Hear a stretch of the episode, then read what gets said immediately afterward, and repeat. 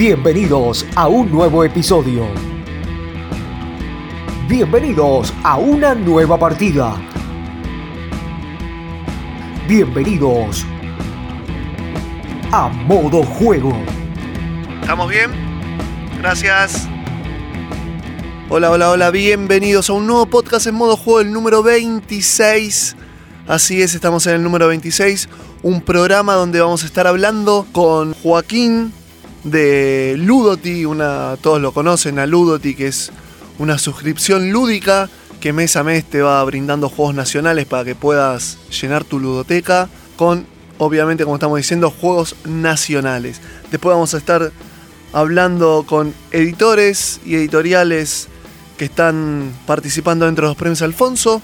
Unos premios Alfonso que cada vez están más cerca, que se van a resolver en el Encuentro Nacional de Juegos de Mesa en Salta, así que estamos ansiosos de que ya llegue ese momento a fines de octubre, ya saben. Recuerden, métanse en el Instagram del Encuentro Nacional de Juegos de Mesa, ¿sí? que es enjm.ar y ahí van a poder estar chequeando los lugares donde podemos estar, si salen micros o no hacia, el, hacia Salta, desde el lugar donde partas de toda la Argentina. Descuentos hay, así que chusmealo porque está muy bueno. Y también le quiero agradecer a Julián Becchione que me ha dado el Recreo Arcano, el nuevo juego que editaron junto a Martino Dino, quien fue el creador ahí en punto de partida. Estuvimos en un fin de semana donde hubo prototipos. Él ha presentado los suyos. También a los chicos de Coloridos Juegos y a Mika, obviamente, que me han dado también Trove Hansburgo, un juego literario donde vamos a estar inventando historias y creando historias en las cuales vamos a ir sumando puntos a medida que la vamos inventando, imaginando. Así que un gran juego que pronto van a tener reseña en el Instagram de modo juego. También agradecerle a los chicos de juegos FSOC que han hecho un gran evento, inauguración con su nuevo juego, pasaron cosas, un juego político que es buenísimo, me encantó, una gran producción, muchos componentes, así que la verdad que se pusieron la 10 porque han sacado un juego brillante en el cual me divertí mucho, un juego que no es para tibio, ya lo dije, es un juego donde vas a tener que ir contra el otro sí o sí, porque acá gana el que tenga ciertos atributos y obviamente vas a tener que luchar con tus votantes frente a los otros para tener la mayoría en diferentes provincias de Argentina. Así que excelente, felicitaciones a los chicos de FSOC. Como digo, han sacado el Pasaron Cosas. También le quiero mandar un saludo a Emiliano de Ludogonia Juegos que me ha dado el Bicharracos y el Fungonia, dos juegos nuevos que han sacado, así que chapó. Gracias por dármelo. Que pronto el Fungonia vamos a estar en nuestro canal de YouTube de modo juego. Subiéndolo porque se puede jugar de a uno. Así que un juego solitario en el cual vamos a estar mostrándolo. Así que a todos ellos les quiero agradecer porque nos están apoyando en el canal con sus juegos, dándonos para que nosotros lo podamos mostrar al público, para que lo conozcan, para que vean cómo es y así poder visibilizarlo y que lo compren obviamente para que los juegos de mesa nacionales vayan creciendo y la producción de juegos de mesa nacionales vayan creciendo. Así que gracias a todos, no los molesto más, así que ya arrancamos, le vamos poniendo play a este podcast número 26 y que lo disfruten.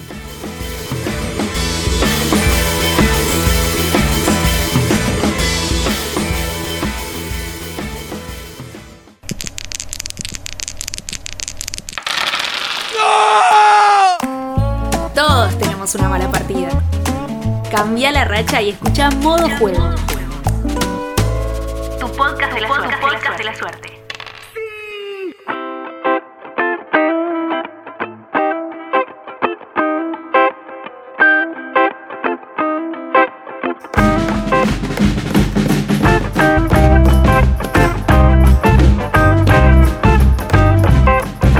Y estamos en una nueva entrevista en modo juego.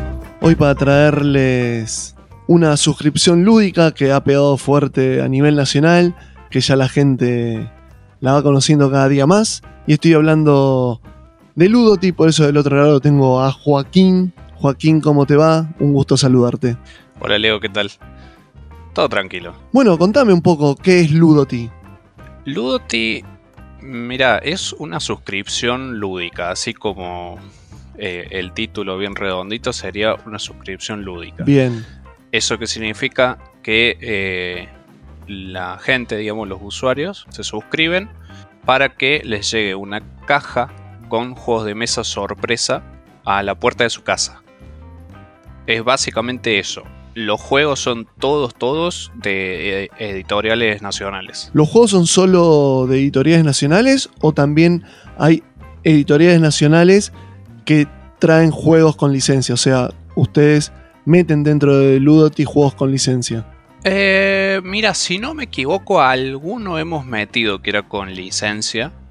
Sí, sí, sí. Sí, algún juego de buró, eh, más que nada, pues, eh, sí, sí, sí, sí, había con, con licencia. digamos. Pero principalmente es todo juegos meramente nacionales, puramente nacionales. Bueno, para que la gente también, mientras que nos escucha, pueda ir chusmeando un poco de lo que es Ludoti, pasame las redes así, eh, como te digo, la gente puede ir chusmeando a medida que vamos hablando. Bueno, actualmente nos estamos manejando con el Instagram de Ludoti Juegos. Lo buscan como ludoti.juegos. Y eh, hace poquito, hace nada, dos semanas, arrancamos una tienda nueva. Bien. Que esa la pueden encontrar como tienda Ludoti. ¿Cómo nace Ludoti? Bien, eso. Mira, eso surgió básicamente. Yo por ahí no soy el más indicado para hablar de, esto, pero sí que estuve más o menos ahí cerca de la creación. Eh, esto empezó con Roque, que es, bueno, eh, el que, el que básicamente ideó y planeó toda la, toda la suscripción y toda la idea, eh, por allá por el 2021. Básicamente era una idea para poder hacer que la gente pudiera completar su ludoteca eh, sin tener que ir a una tienda a, romperse la cabeza de decir, ay, a ver qué llevo, qué juego, quitarle a la gente toda esa, toda esa complicación de tener que, de que ver a ver qué, es lo que se compra, qué sé yo. Ya está, lo deja en nuestras manos. Vos sabes que todos los meses te llega un juego diferente. A lo mejor te gusta, a lo mejor no te gusta. A lo mejor jugás de un juego que eh, nunca pensaste que te ibas a comprar o que te iba a gustar. Entonces, bueno, es como dejarlo abierto a la, a la experimentación del, del suscriptor. ¿Y tanto Roque como vos eh, ven del palo de los juegos de mesa o nada que ver? Y mira, eh, Roque hace un montón que está con el tema juegos de mesa. Yo hace bastante poquito. bueno, yo la verdad que Roque lo conozco hace años. eh, y, bueno, y por él me pude meter en el tema de los juegos de mesa. Que es algo que realmente. A ver, qué sé yo. Uno ahora que está un poco más metido, familiarizado con el tema de los juegos de mesa. Te das cuenta que siempre has jugado juegos de mesa pero bastante clásicos, pero nunca sabes cuál es el primer juego de mesa que jugaste. Este, entonces yo si te tengo que decir, yo creo que hace y fácil dos años que estoy en el, en el rubro de los juegos de mesa. Eh, mira, no te sabría decir cuál fue el primer, primer juego de mesa que jugué, pero sí que me introduje así por unos amigos que jugaban al Hero Realms y medio como que por ahí arranqué. Cuando estaban creando Ludoti, ¿alguno pensó que era una locura? ¿Lo dudaron? No, medio como que. O sea, en el, en el momento que se presentó la idea, eh, nos pareció novedoso.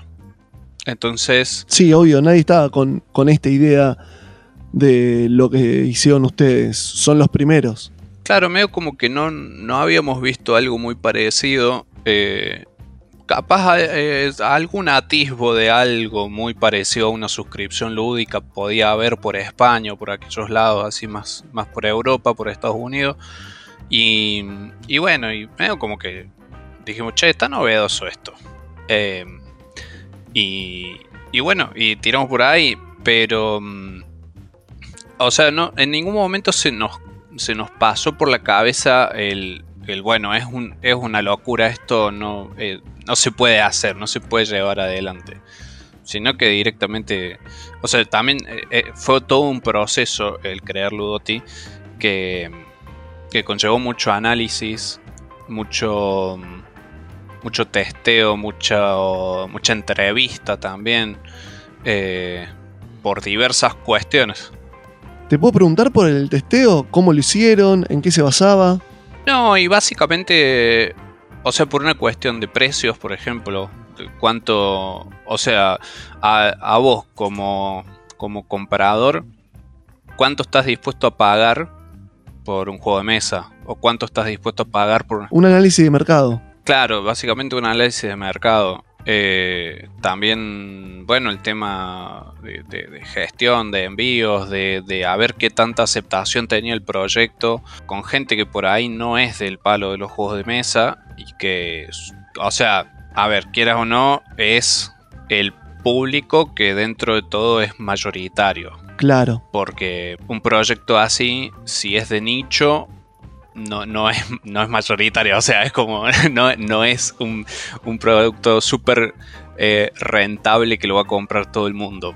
¿No es cierto? Entonces, eh, era como que había que centrarse muy de lleno en la familia, eh, los grupos de amigos y, y no, no, no, o sea, dejar completamente de lado cualquier cosa que, o sea, que no fuera apta para todo público.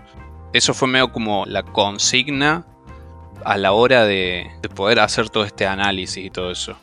Y la mayoría de gente que tienen suscriptos son gente que se está iniciando, eh, no sé cómo decirle, eh, gente común, terrenal, que no está en el palo. Sí, yo te diría, mira, yo te digo, yo vengo muy, yo o sea, lógicamente yo no soy del palo de los juegos de mesa, me inicié hace poco, pero sí soy videojugador de hace un montonazo, juego muchos videojuegos. Bien. Y por ejemplo, en el área de videojuegos se llama mucho, o sea, se diferencia al jugador de nicho como jugador hardcore y jugar casual al que juega cualquier cosa.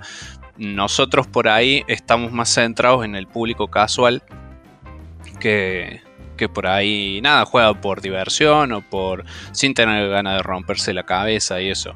Y que aparte es un público que por ahí no está dispuesto a gastarse, no sé, más de 30 lucas, 120 lucas en un juego como si lo haría alguien de, juegos de nicho, ¿Y cómo fue la relación que empezaron a tener con los diseñadores de juegos de mesa? Y mira, medio que, o sea, al principio eh, como esta parte ya se, encarga más Roque de llevar adelante toda eh, la, comunicación con empresas y con diseñadores, al principio fue todo un proceso de ponerse a mandar mails y a, intentar cazar y a, vender el producto, a vender la idea, porque, o sea, es como, es como cualquier eh, influencer hoy día que, no sé, supónete, alguien que quiere ir a hacer videos de comer comida en restaurante de Palermo, ponele. Eh, tenés que poder dar la, garantía de que vos vas a, hacer algo beneficioso para, esa empresa o para ese establecimiento. Entonces, eh, medio que el principio fue un proceso de, poder venderse y de hacerse, de hacerse conocer dentro del ámbito. Y medio que una vez logrado eso, Sí, una vez que una, vez que nos pudimos hacer conocidos dentro del, nicho y que ya tuvimos como más contacto y eso con desarrolladores, veo como que Ludoti empezó a ser una, una garantía de venta. Medio como que a qué desarrollador no le gustaría meter mucha cantidad de su producto de una sola, o sea, venderlo de un, de un solo saque. O sea, perdón, paréntesis, por las dudas, no, no voy a dar eh, datos sobre cantidad de suscriptores y todo eso, porque bueno, es, es información confidencial. Pero, pero bueno, sí, básicamente eso, o sea, para muchos desarrolladores les significó eh, algo muy importante y muy positivo poder eh, de repente vender un montonazo de copias de una sola y... Tener a Ludoti para poder hacerlo. Claro. Eh, en los primeros meses, por ejemplo, bueno, no me acuerdo quién, pero hubo, un par de, de, desarrolladores de juegos que habían podido eh, sacar su juego a pulmón y tenían ahí sus, sus mil copias recién salidas de la, de la cosa, de la imprenta, y no las podían vender por ningún lado y de repente, bueno, venimos y le compramos tanta cantidad como de golpe y... O sea, hay mucha gente a la que le fue el día y la noche, digamos. o sea, No me vas a decir suscriptores, pero me imagino que va aumentando mes a mes. Sí, sí, sí, sí. Eh, al principio, bueno, era dentro de todo gestionable. Ahora, bueno, hace unos meses se empezó a complicar un poco, entonces ya empezamos a ser más las, las personas que participamos de forma activa, digamos. Bien. Eh, digo esto porque, por ejemplo, yo hasta, hasta hace no mucho, mm, veo como que participaba en toma de decisiones, en este tipo de cuestiones, pero no estaba tanto en, como quien dice, plata permanente, digamos. Pero claro, ya empezó a ser necesario. Ya empezó a ser necesario tomar cartas en el asunto y eso. Bien. Pero medio que al principio, y bueno, tenía más como un, un rol más de, no sé si de consejero, pero de, de, de- de alguien que se le consulta, digamos, y que se lo tiene en cuenta para tomar ciertas decisiones y todo eso. En parte por dos cuestiones. Una, somos un grupo de amigos, todos, y medio como que, si bien, si bien Ludotti fue una idea de Roque, mm, de a poco se le fue dando forma entre todos. eh, y, y la otra es que es una cooperativa, entonces funciona de forma cooperativa. Igualmente son amigos, pero esa amistad se vuelve trabajo. Cambia la relación. Claro. Y en cuanto a los juegos, ¿ustedes tiran opciones? ¿Se acercan las editoriales, los creadores?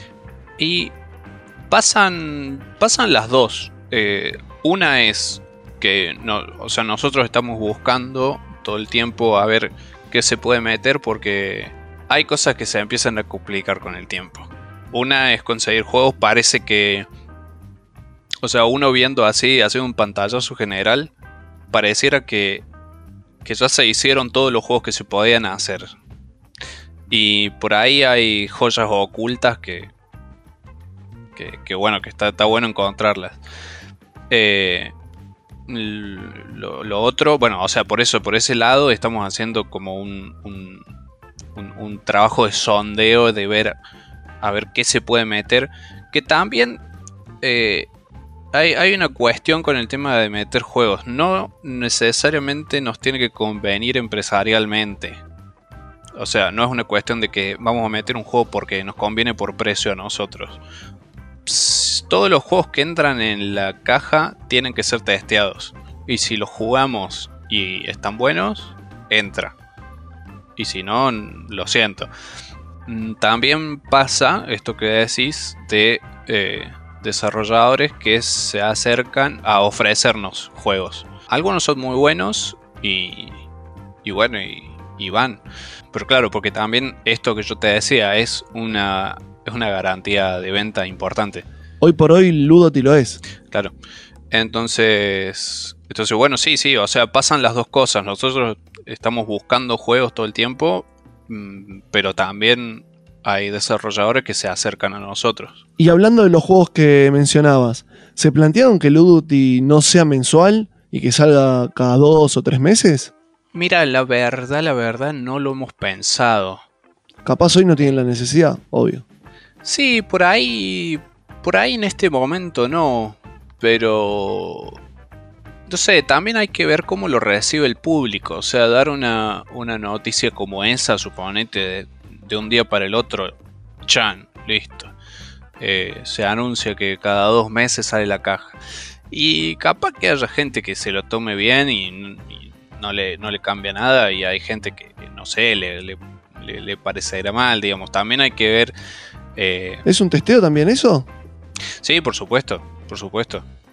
Aparte también, o sea, por cómo funciona eh, Ludoti, me parece que, que ha- habría que ver cómo se puede gestionar el tema de que la gente se suscriba un mes y un mes no. Entonces, puede que tenga sus complicaciones, pero sí, no sé, o sea, no, no lo hemos pensado por el momento, digamos.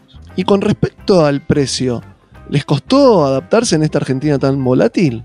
Sí, o sea, mira, En un principio arrancó la suscripción siendo dentro de todo bastante accesible y, y, por ahí nos, nos dimos el atrevimiento de absorber ciertos gastos para que no les significara un, un aumento importante al suscriptor.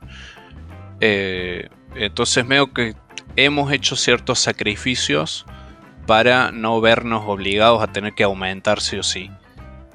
Eh, si está bien o está mal, la verdad que no lo sé, cada uno tendrá su punto de vista. Eh, pero, pero bueno, medio que lo veíamos así, o sea, de que lo, que sea mejor para, para la gente. Eh, ya después, bueno, hubo momentos en los que no, no, se pudo hacer nada y hubo que aumentar. también otra cosa es que generalmente no, no hacemos o sea, no hemos hecho aumentos así tan bruscos, ni, ni tampoco con, con plazos de, tan, tan cortos, digamos, de aumento. O sea, no de que eh, hoy aumenta y de acá dos meses aumenta de nuevo y de acá un mes aumenta de nuevo. O sea, nunca lo hemos llevado así el tema de aumentos. Sí es cierto que se complica porque si uno no aumenta y eh, todo el país aumenta todo, se complica un montón.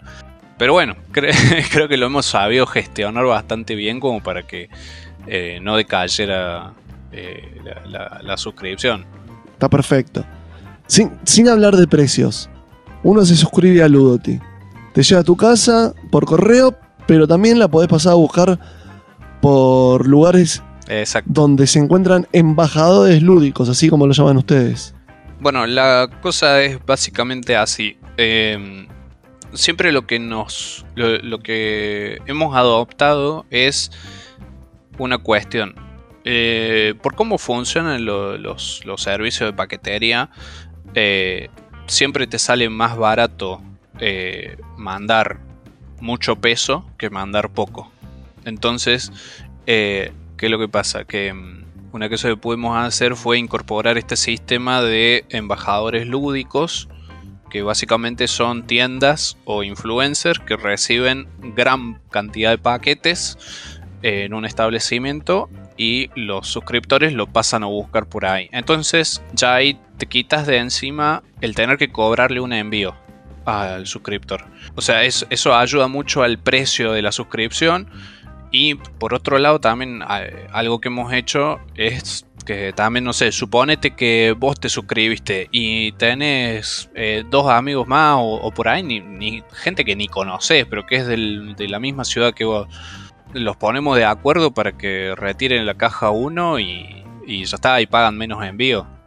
Porque al fin y al cabo, lo importante es que el suscriptor pueda pagar lo menos posible en cuestión de envío y que le llegue la caja, digamos. Que aparte muchas veces, mira, esto te cuento porque bueno, es algo que hemos estado hablando con, Gabriel de los juegos, que él nos contaba, eh, porque bueno, es embajador lúdico. Y bueno, una cosa que hablamos cuando lo encontramos en el, el Encuentro Nacional de Juegos de Mesa en Rosario, nos contaba que hay mucha gente, o sea que ha pasado de gente que va a retirar la caja y por ahí se encuentra con otro suscriptor que ni se conocen, dos personas completamente desconocidas, van a retirar la caja al mismo tiempo, se conocen, se hacen amigos porque se ponen a abrir la caja ahí en el local y se ponen, terminan jugando. Y me parece que eso es lo importante de toda esta cuestión. Todo eso que es externo, digamos, a la suscripción y que uno no lo piensa, pero que es importantísimo. El poder fomentar el juego, digamos, y la amistad entre suscriptores, entre gente que no se conocía. Claro, el vínculo. Claro, el vínculo. Es importantísimo. Porque eso es lo que hace Ludoti. Eh, un juego, el encuentro, divertirse, pasarla bien. Tal cual. Y además con juegos nacionales tan buenísimos, que está bueno fomentarlo y mostrar que lo nacional no es malo. Claro, claro, claro, exactamente. Sí, y que aparte, a ver, eh, por suerte o por desgracia, los juegos nacionales, al, tener, bueno, a ver, quien sea desarrollador esto lo sabe, hay muchas complicaciones para desarrollar juegos. Cuestiones económicas, cuestiones de... Obviamente, ya sacar un juego es un montón. Es un montón.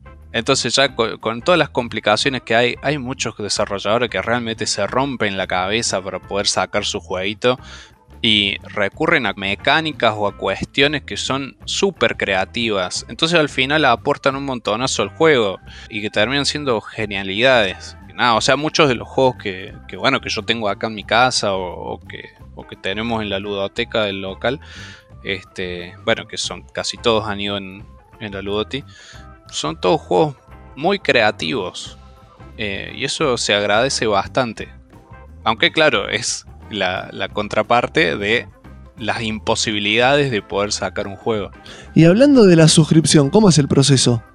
No, bueno, para el tema suscripción en la página de ludoti.com sale, eh, bueno, sale el, el, el, es el único medio que hay, digamos, para poder eh, suscribirse a la caja, ahí se siguen todos los pasos. Si uno entra al Instagram de ludoti.juegos, ahí ya tenés en el perfil la página que te lleva. Exactamente, sí. Lo mismo para la página de la tienda. O sea, hoy día, bueno, ahora que estamos con la, con la página nueva esta, este, en el Instagram de tienda Ludoti también está linkeado eh, la página de tiendaludoti.com.ar para la compra de juegos, digamos. Bien. Ah, y otra cosa, dato no menor, en la tienda, en la tienda tenemos cajas de meses anteriores que han quedado.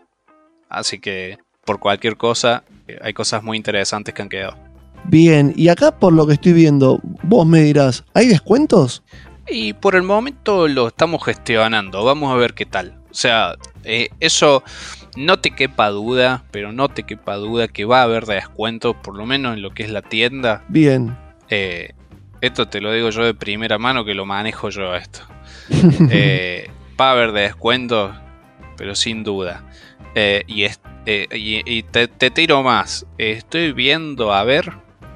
Primicia. Estoy viendo a ver si se puede gestionar algo para que la tienda entera tenga envío gratis. ¡Epa! Vamos a ver. Vamos a ver.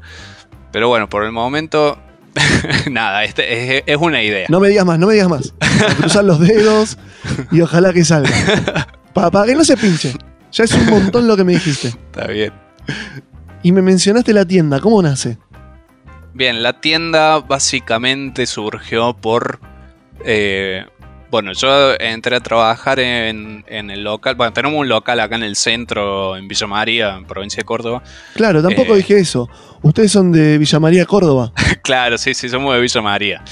De, de, todas formas, ninguno es originario de acá, pero bueno, Villa María es como un lugar de encuentro por, porque tiene la Universidad Nacional, entonces bueno, viene gente de todo el país. Bien, pero sí son de Córdoba. Somos todos de Córdoba, sí. Eh, cuestión Bien. que, eh, bueno, yo me metí en el local, medio que en, en, el horario en el que yo trabajo no hay nadie, entonces básicamente el local toda la mañana es para mí solo. Y bueno, eh, entre organización y qué sé yo, y que acomodo y esto, me doy cuenta de que hay muchos juegos que no han entrado en una caja porque se ha comprado de más. Incluso ha habido cajas que, por ejemplo, no sé, se la han mandado a uno en el 2022, ponele, y eh, fue de vuelta porque nunca nadie la reclamó y así quedó. Y, se intentó contactar con ese suscriptor, ponele, y nunca dio señal de vida. Entonces han quedado cajas. O, o que bien han vuelto del correo o nunca han salido porque se han armado de más. Entonces se me ocurrió, digo, esto, esto acá está parado. Hay que venderlo.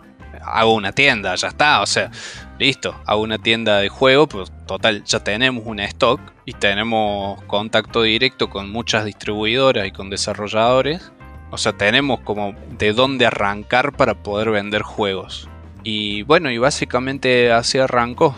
Y bueno, y ahora hace poquito, hace dos semanas, entrenamos la tienda y ya está lista, abierta al público para que todo el mundo eh, se pase. Entradas, compradas, envía y listo. Claro, sí, sí, sí, tal cual. Sí, aparte se gestiona todo automáticamente. Este, o sea, ya de entrada sabes cuánto te va a salir eh, los juegos, cuánto te va a salir el envío, cargas todos tus datos, te llega a la puerta de tu casa, te llega a la sucursal del correo, donde quieras. Es, bueno, eso, lo armamos todo para que sea lo más automático posible, como cualquier tienda. Y otra cosa que fue importante para hacer la tienda es la gestión de cuotas. Hoy por hoy muy importante. Claro, claro, claro.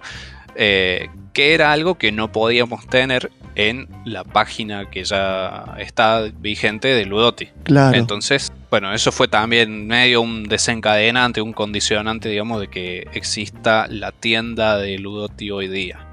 Perfecto, me encanta.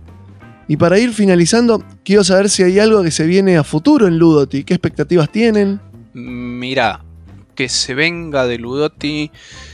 eh, mira, es muy probable. Esto también otra primicia, porque no se lo dije a nadie. Eh, es muy probable que ahora en septiembre se venga una rifa. Bien. Una rifa de juegos. Voy a ver, a ver si de nuevo se puede hacer que si vos compraste un numerito de la rifa y te ganaste el juego X, no tengas que pagar el envío. Golón. Con lo cual eso sería un golazo. Voy a ver a ver si se puede gestionar eso. Pero sí, de- eh, desde ya te digo que en septiembre va a haber rifa de juegos de mesa. Bueno, Joaquín, te quiero agradecer por estos minutos con modo juego. Podemos repetir las redes de Ludoti, por favor, para que la gente se vaya metiendo, lo sepa, la note. Sí, las redes de Ludoti en Instagram son arroba ludoti.juegos y arroba tienda Ludoti. Bien. Desde ahí se puede entrar a ambas tiendas, suscribirse, comprar juegos, comprar cajas de meses anteriores. Puedes gestionar todo desde ahí. Y. Ah, perdón, y una, una cosa más. Sí. eh, tema contacto. Bueno, para contactarse con, el, con la suscripción están los canales que ya son el WhatsApp, que está, está linkeado ahí en el, en el Instagram, está en la página. Eh, está también el Instagram de la, de la propia del propia suscripción y lo mismo con la página de la tienda pueden contactarse por el Instagram por mensaje directo o por un mail que es ventas arroba tiendaludoti.com.ar Completísimo todo. Muchas gracias, Joaquín, nuevamente y agradecerte por haber creado Ludoti junto a Roque. muchas gracias Eh, una suscripción muy original y que a la gente le agrada mucho. Porque además pueden, como ya venimos hablando, pueden conocer juegos nacionales y agrandar su ludoteca. ah Leo te puedo eh, tirar una más Obvio, lo que quieras. Eh, mira, también te tiro otra que de esta no sabía nadie. No sé si mañana me echan de, de- de- de ventilar tanta información. Sí. Es, es muy probable, estamos trabajando para hacer un servidor de Discord de Ludoti. Bien. Que ahí sirva para que toda la gente que, que es suscriptora se pueda enterar de noticias y de eso y de cualquier cosa de primera mano por el Discord. Resolver consultas y, ¿por qué no tener algún par de salas de chat de voz para jugar rol? Espectacular, muy bueno. Exacto. Bueno, Joaquín, te agradezco nuevamente.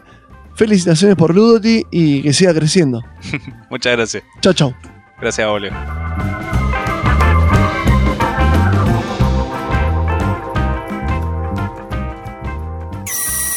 Cada vez, cada vez somos más. Cada vez somos más. Seguinos en Instagram. Arroba modo juego ok. Cada vez somos más. Ahora en modo juego, arranca el ping pong lúdico.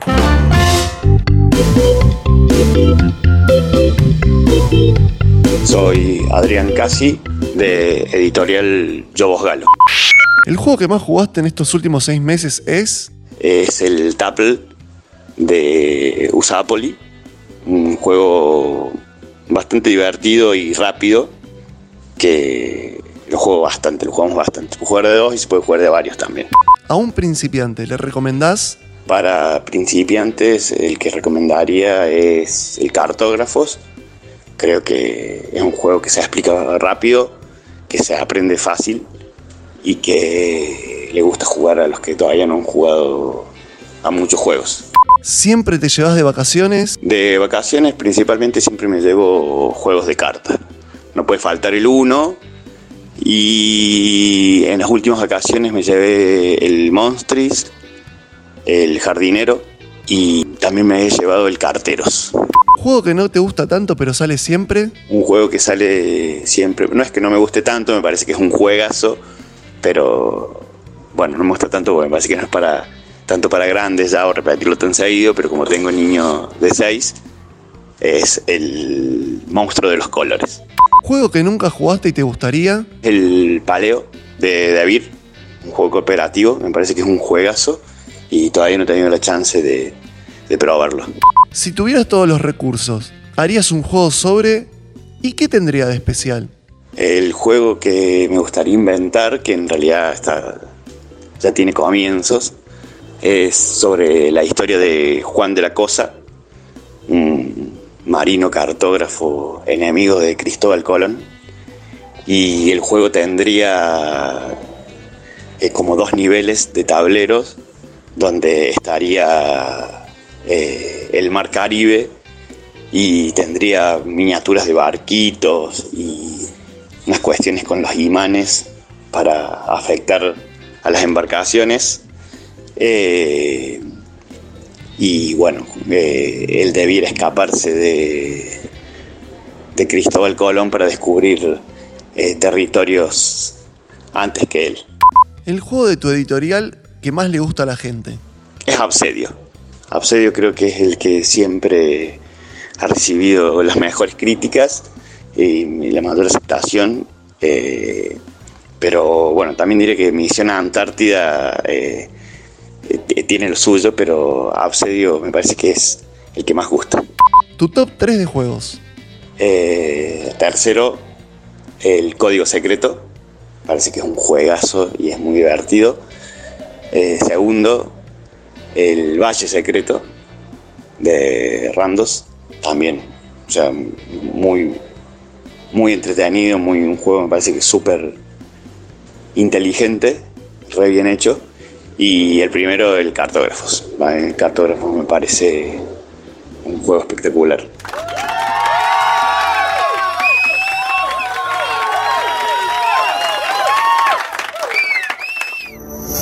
Así fueron acabados los cielos y la tierra y todas sus huestes. Dios bendijo ese día y lo apartó. Y el séptimo día descansó. Para que todos lo adoraran y pudieran jugar una partida. Mo- mo- mo- mo- mo- modo juego. Una manera diferente de escuchar nuestro fanatismo. Por año salen cientos de juegos de mesa, pero unos pocos entran en los premios Alfonso X. Alfonso X. ¿Qué títulos anotará este año? En el libro de los juegos.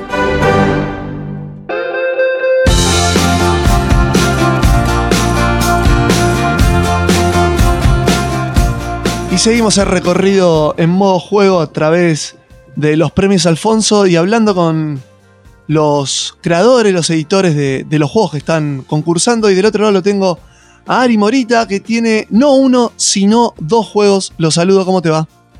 Hola Leo, ¿cómo andás? Un placer estar acá de vuelta con vos. Gracias, Ari, por estar del otro lado. Y como decían, no es un juego solo, sino son dos los que tienes en, el, en los premios Alfonso. ¿Qué se siente? Y la verdad que muy feliz poder eh, haber sacado dos juegos en un año, al igual que en el 2021, que también eh, hubo dos juegos míos en los Alfonso, el Bolicho y Roland Gold, y bueno, este año está Aviones y Dragones y el Mandale Fruta. Eh, lo lindo de todo esto es que son juegos muy distintos entre sí y, muy variados, o sea, no los dos juegos son lo opuesto, digamos. Uno es un Roll and Write, donde Aviones y Dragones, por ejemplo, donde tirás los dados, te moves y vas escribiendo una hoja especial de juego y mandale fruta, que es un juego para engañar y mentir y tirar fruta, digamos. Debe ser también eso mismo que vos decís, ¿no? Al ser tan distintos que puedan estar participando los dos. Sí, o sea, los juegos de GG Son propuestas diferentes. Sí, son ba- bastante diferentes, pero tiene una particularidad que es que son juegos fáciles de aprender, pensados como para toda la familia, pero con una pizca siempre de maldad, siempre algo hay ahí. Entonces, tiene esa particularidad. Los juegos de GG eh, están pensados como para pasar un lindo momento, pero también para, para picantearse un poco. Hablemos un poquito de aviones y dragones, metámonos en, en él. Eh, adelantaste un poquito, pero contame eh, bien de, de qué va aviones y dragones, cómo se juega un poquitito para que la gente Bueno, lo conozca quien no lo haya visto todavía. Aviones y Dragones es un juego eh, que se juega con dados, se tiran los dados, y cada jugador va a estar adentro como si fuera adentro de una nave de combate, y el objetivo es a partir de la tirada de dados, moverse es como un juego de recorrido, donde cada jugador va a ir anotando el recorrido de su avión, marcándolo en una hoja especial de juego.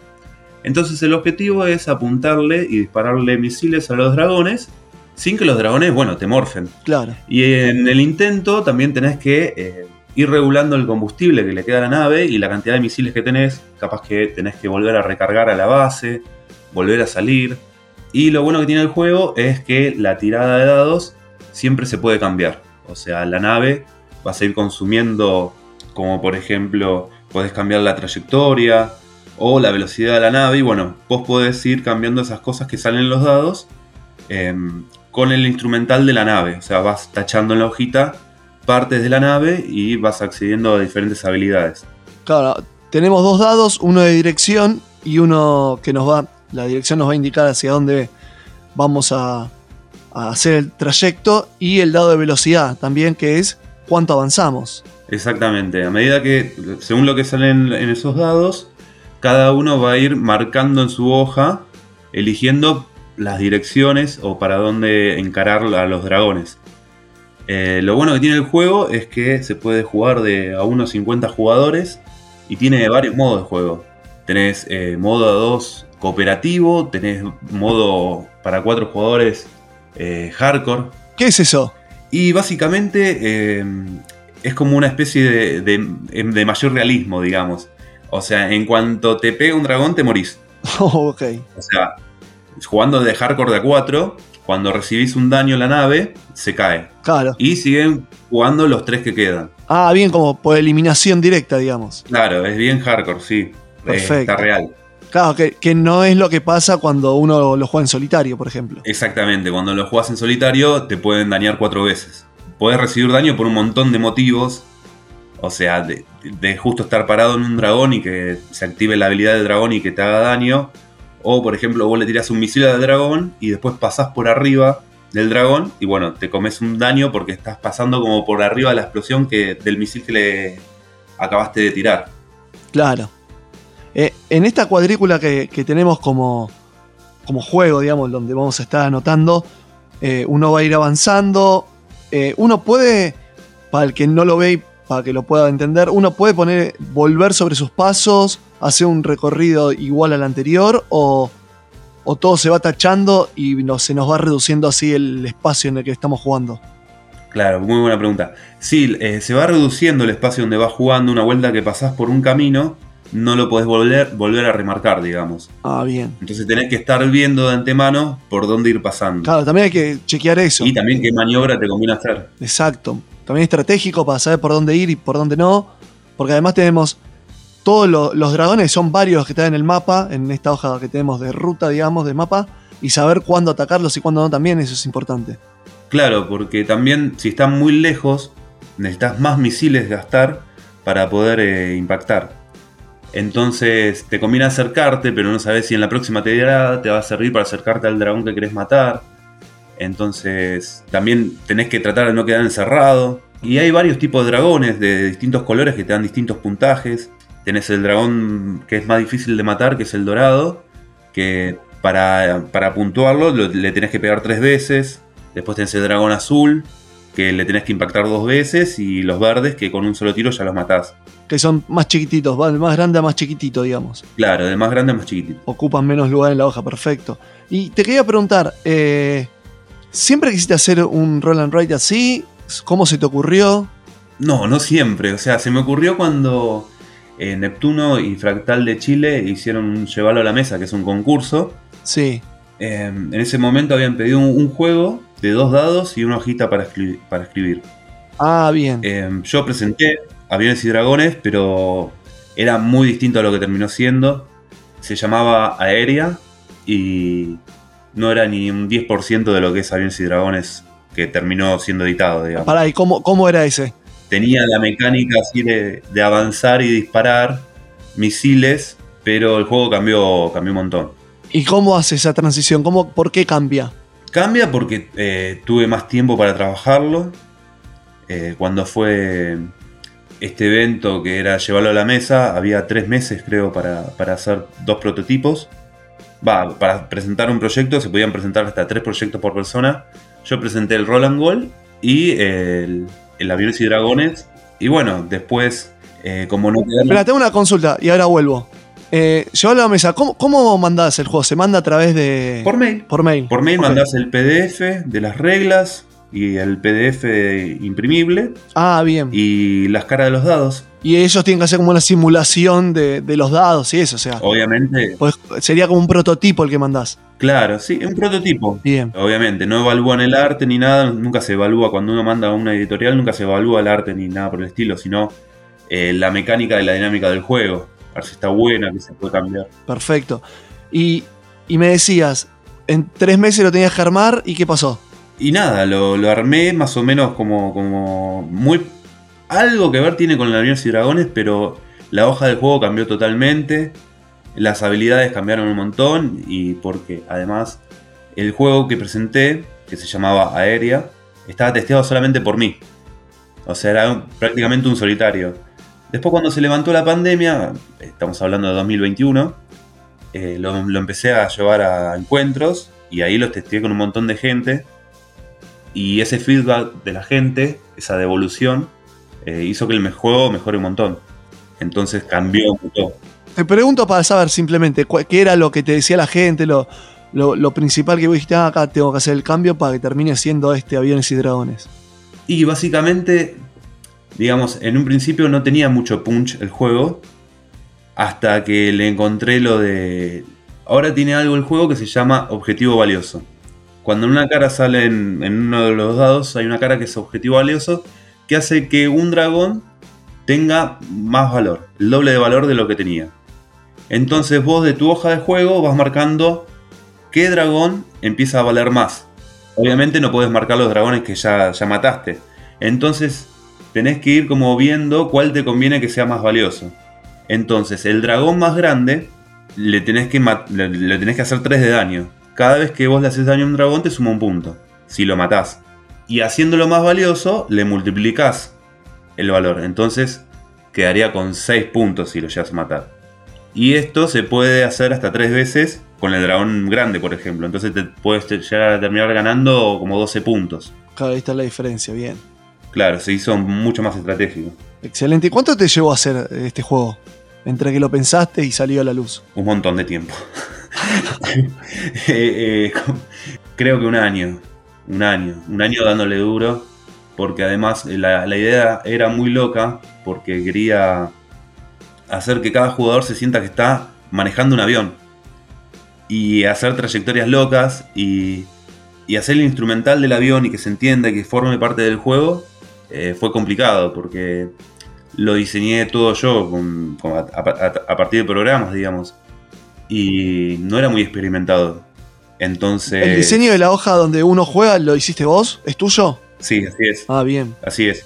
Y el diseño de la hoja tenía que poder remarcarse por todos lados y seguir siendo entendible. Claro. Entonces era un desafío total. Porque si vos te pones a fijar las linitas por donde puedes pasar, Mm, tienen un diseño muy particular donde es muy intu- intuitivo que por ahí pasás y por, por ejemplo por las diagonales no están marcadas. claro. Entonces, bueno, todo ese desarrollo de darme cuenta cómo tenía que ser el diseño, bueno, llevó su, su tiempito hasta que lo encontré. Sea, igualmente el, el diseño está buenísimo y se entiende que uno está dentro de la nave y de frente tenés todos los dragones. Claro. Que es la idea. Sí, sí, sí. Y además, bueno, el, el tema de cuántos misiles te quedan, qué misiles están activos. Todo eso, todo en una hojita de, no me acuerdo la medida, pero creo que son 15 por 12 centímetros. Claro. Y, y eso te, te llevó también bastante testeo o, o de pensarlo en cuanto a que esté nivelado el tema de los tiros, la, el combustible. Sí, sí, sí, sí, sí. Mucho. Lo que tuvo este juego fue muchas partidas en solitario. O sea, le metí muchas partidas yo solo. Porque digamos que es un solitario multijugador. O sea, es un juego que vos lo podés jugar solo. Sí, Y cuando jugás con más gente, si no lo jugás de forma cooperativa, no interferís en el juego del otro. Sino que cada uno va desarrollando su. tiene su mapita, digamos. Claro, exactamente. Cada uno tiene su mapita, su hojita. Claro. Lo que más tiempo llevó fue hacer el, el tema de la recarga de combustible, porque tenés el tanque de recarga, el tanque principal y el tanque de reserva. Mm, Entonces, eso varía un montón porque cuando en el dado sale el tanque, de- el simbolito del tanque de combustible, tu nave consume un- una barrita de combustible. Entonces, esa mecánica llevó un montón de tiempo resolverla porque muchas veces la partida terminaba muy rápido. Porque te salían dos, tres tanques de combustible y perdías. Claro. Entonces, bueno, se resolvió que si sale un tanque, dos tanques de combustible seguidos en el mismo turno, solamente se contaba el primero. Y si estabas, por ejemplo, parado en un borde de la hoja del juego, no, la, nafta, la, nave no te consumía nafta. O em, em- em, inventé el tanque de reserva también, que es como un changui más que tenés, por si las dudas. Entonces, bueno, balancear todo eso sí llevó su tiempo, no me acuerdo cuánto, pero fue largo el proceso.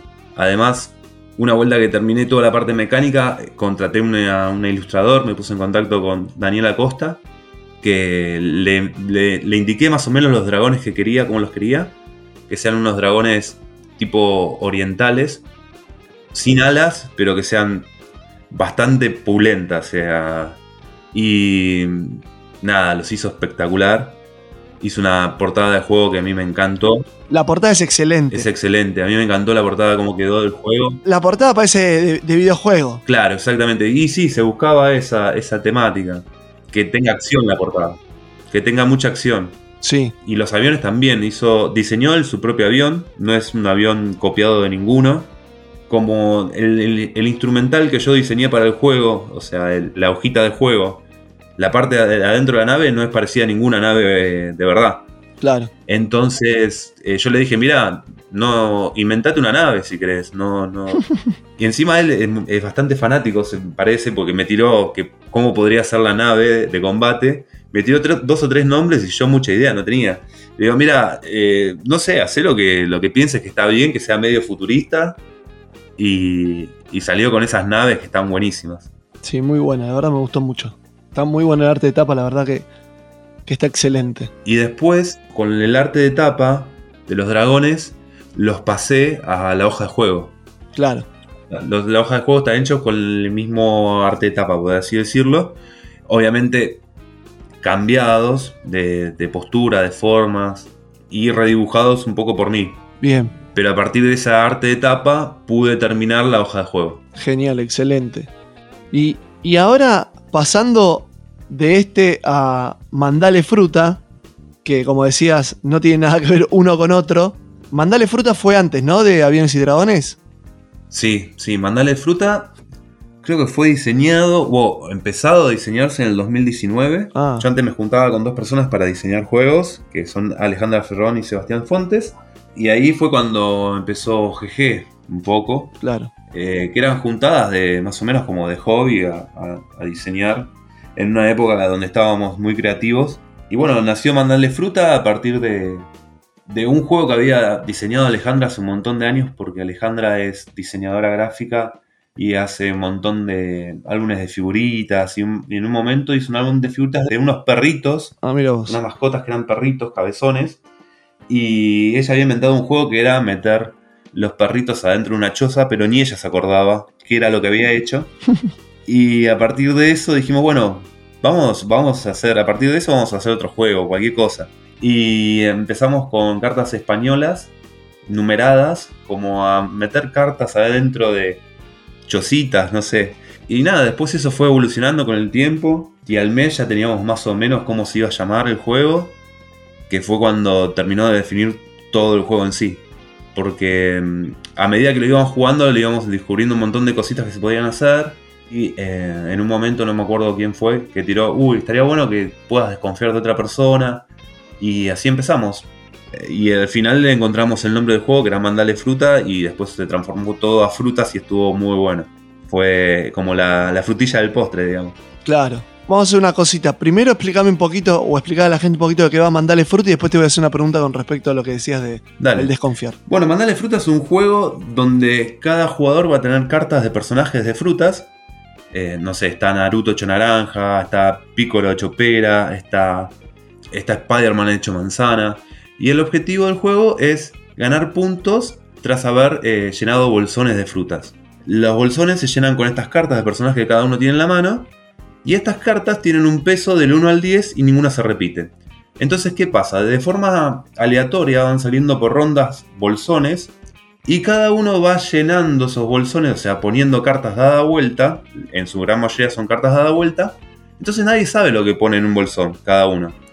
Entonces, vos podés poner, por ejemplo, en un bolsón de peras, podés poner peras o podés ponerle piedras o cualquier otra fruta con el riesgo de que, bueno, nada, después te descubran y pierdas todas las cartas que habías puesto ahí. Bien. Entonces, al final del juego, gana el que tiene más bolsones, más puntos por los bolsones y más anillos, que eh, los anillos se usan para desconfiar de lo que puso las demás personas. Los anillos se van gastando, si no los sabes usar bien, se van gastando y bueno, vas a tener menos puntos y más puntos tu rival porque le desconfiaste a alguien, digamos, Claro. que fue sincero. Perfecto, a eso iba. Uno tiene que. Me parece que ahí el juego tiene un clic y está bueno y tiene un toque diferente que es el desconfiar, el, el tener que desconfiar en algunos bolsones. Porque si no se desconfía, es un juego de poner cartas y listo, me parece. Claro. Sí, sí, sí. Cuando le, encontramos esa dinámica del desconfío, si bien es, es algo que en Argentina mucha gente dice, ah, es como el desconfío. En realidad no, porque es un juego simultáneo donde te- tenés, apostás en varios bolsones, vallando varios bolsones y todos están en la misma. Y después hay una fase donde todos us- usan sus anillos para ver de quién desconfía de quién. Es todo en simultáneo. Y es una dinámica que la verdad funciona mucho, es muy divertida, porque por más que vos te toquen cartas altas, por ejemplo, que no sé, un 10 y un 7 de manzana, y lo pongas en un bolsón de manzana, puede ser que pierdas igual.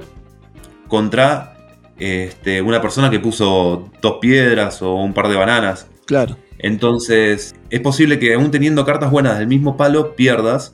Y hay veces que teniendo cartas malas del mismo palo ganás. O eh, cartas de otro palo pero bajas también ganás.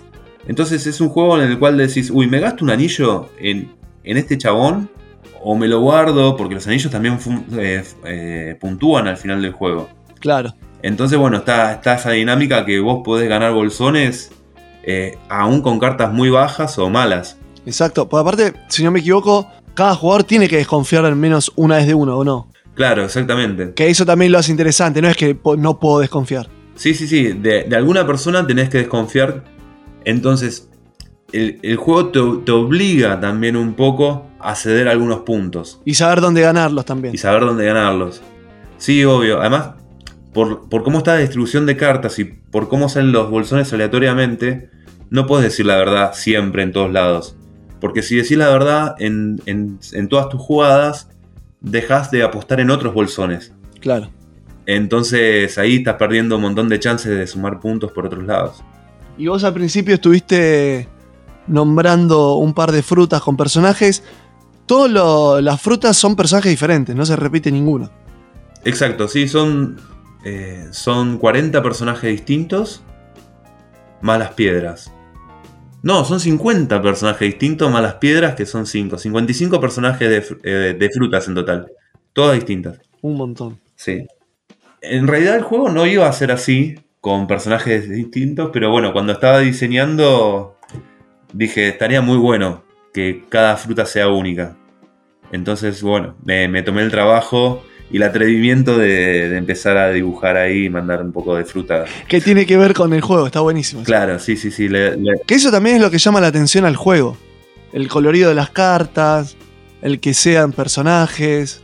Le suma un montón. Los chicos, cuando, por ejemplo, yo lo veo, porque yo voy a un montón de, de lugares a, a eventos o ferias de, de barrio, veo que ven el juego y dicen, uy, mirá, está tal en la portada. O, ah, mirá, este, pero está hecho naranja. Y les, les re llama la atención. y nada, eh, la verdad que el juego funciona bien para todas las edades. Es un juego bien familiar, pero te puedes juntar con amigos a jugarlo tranquilamente, que está, la vas a pasar bien. Y comparando uno con otro, este te, te llevó más tiempo, menos tiempo de preparación. Me- Por los tiempos que me decías más, pero no sé si fue porque lo dejaste un rato ahí stand-by, lo seguiste. Sí, este estuvo un tiempo largo en stand-by.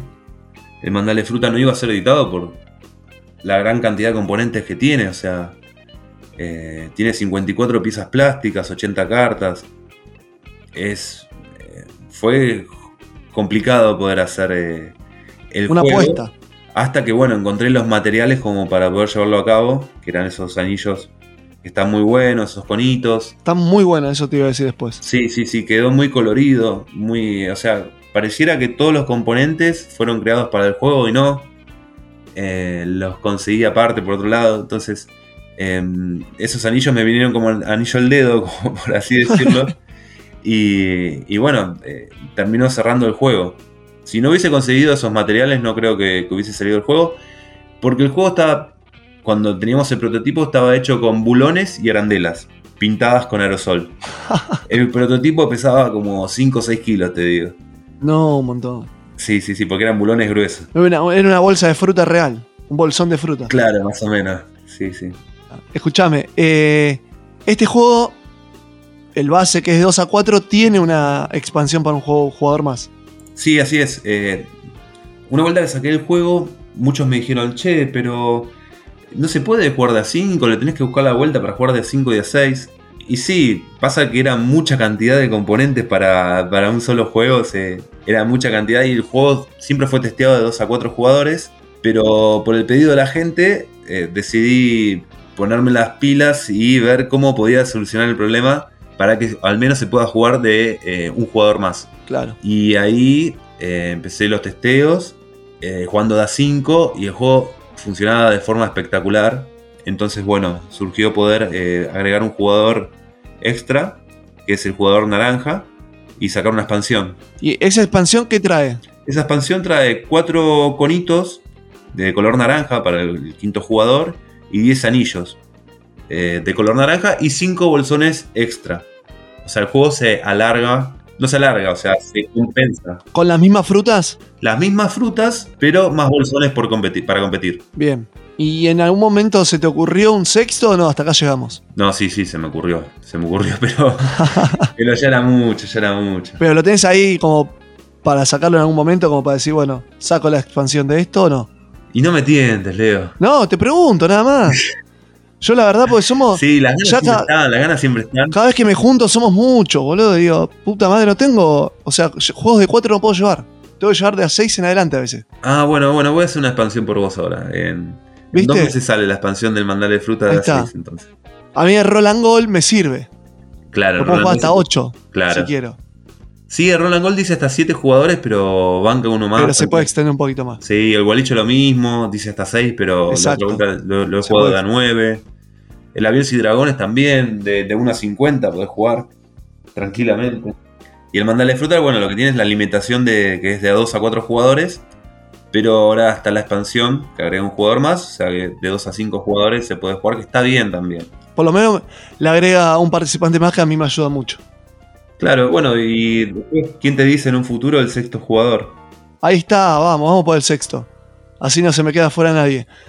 Escúchame, última, última pregunta que va para los dos juegos. Igual, a medida que hemos hablado, uno puede deducir que vas a responder, pero eh, a todo el mundo le pregunto, ¿qué diferencial tiene cada uno de estos juegos para que pueda ser el ganador de los premios Alfonso? Uy, qué buena pregunta.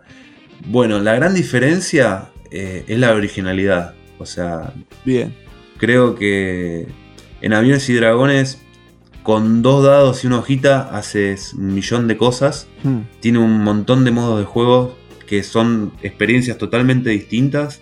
Y es un juego que te envicia. Yo conozco mucha gente que, que lo juega una y otra vez y además en modo solitario es muy bueno. sí, Y nada, jugándolo de varios también funciona muy bien. Todos los modos funcionan muy bien y son experiencias distintas. Y tiene eso de, de que vos, dependiendo tu puntaje, tenés un apodo distinto de combate. Entonces, vos podés ya terminar, ser, terminar siendo un pajarito de apodo si sacaste pocos puntos. claro. O un señor supremo de la aviación. no- ya no me acuerdo qué le puse, pero Salvador Supremo, Salvador Supremo. Tornado del Infierno, Tormenta de Fuego, es un montón igual. Claro, exactamente. El más bajo es el Pichón. El pichón. El pichoncito. Entonces, bueno, es un juego que, que te lleva a hacerlo cada vez mejor, a, a encontrarle su vuelta. Porque a medida que vas jugando también vas, eh, vas descubriendo un montón de cosas que, que puedes hacer. Y Mandale Fruta también es un juego que tiene otra dinámica totalmente di- distinta a un montón de juegos. Muchos me dicen, es parecido al Sheriff de Nottingham. No sé si lo jugaste vos. No, Bueno, en el Sheriff de Nottingham vos tenés que hacer pasar, por ejemplo, manzanas por pavos o, o cosas así, ir mintiendo, haciendo pasar cartas por cosas que no son. Pero el sheriff es, es uno por ronda. Ah, mira vos. Pero acá en Mandale Frutas todos son sheriffs, porque todos Exacto. eh, te, te pueden descubrir de que vos estás haciendo trampas. Es un juego muy dinámico, muy rápido también, donde hay suerte según las cartas que te tocan la mano, pero no tanta, porque depende de cómo la administras, cuándo jugás tus cartas. Tiene un poco también de, de decir de eso de, de poner la cara, ¿viste? cara de póker. O capaz que vos agarrás y lo que hace mucha gente, voy a, voy a tener un truquito, pero el que no sabe jugar, primero acomoda las cartas buenas que tiene y las últimas las pone en un bolsón, cualquiera. Exacto, Las que no son, las que no les sirve, ¿viste? claro. Eh, entonces, Pero hay que ser buen mentiroso, ¿eh? Pues entre amigos también. hay que ser buen mentiroso. Porque además lo demás. Cuando tiras la cuando tiras las dos, tres cartas, ah, pusiste cualquier cosa y ya te empezaste a reír y Tuki adentro. Claro. Exactamente, exactamente. Entonces, bueno, juega no solo con la di- dinámica de las cartas en sí, sino lo que pasa con la mesa y en la mesa. Claro. Con los demás jugadores. Porque es un juego que se puede también jugar de forma simultánea, que todos vayan poniendo las cartas como si fuera una ruleta, viste, de casino. Sí. que vos vas poniendo las fichas. Bueno, se puede jugar así sin turnos o también se puede jugar de forma más estratégica con turnos, donde cada jugador eh, en su turno pone una o dos cartas y ahí te medio como que que nada, que si no pones cara de póker ahí, medio como que fuiste. Y además importa mucho también eh, cómo, qué cantidad de cartas pones, cómo las pones, te podés deschavar. Y lo bueno que tiene el juego también es que te puedes guardar cartas Claro, o usarlas todas, pero también sirve mucho guardarse cartas para la ronda que viene. claro. Y también tiene una forma de, de set collation, de, de juntar bolsones del mismo color también. Que te da más puntos. Claro, exactamente, para sacar más puntos tenés, necesitas más bolsones del mismo color. Entonces, bueno, tiene, tiene un montón de, de ramas por donde poder llegar a la victoria y formas de jugar. Y lo último que te iba a decir, capaz cuando saco este podcast ya salió, pero estás pronto a, a sacar un nuevo juego. Ah, sí, sí. El Pica Pica se llama. Que es un juego que hicimos con Juan Mayolino. Eh, Juan lo conocí en Encuentro Nacional de Juego de Mesa del 2019. En Córdoba. Y. Y nada, yo estaba. Yo todavía no, no tenía la editorial de GG Juegos. O sea, tenía un par de. De protos. Tenía el mandal de fruta hecho en proto. Tenía bolicho hecho proto. Pero ni siquiera lo había llevado al Encuentro Nacional. Y Juan.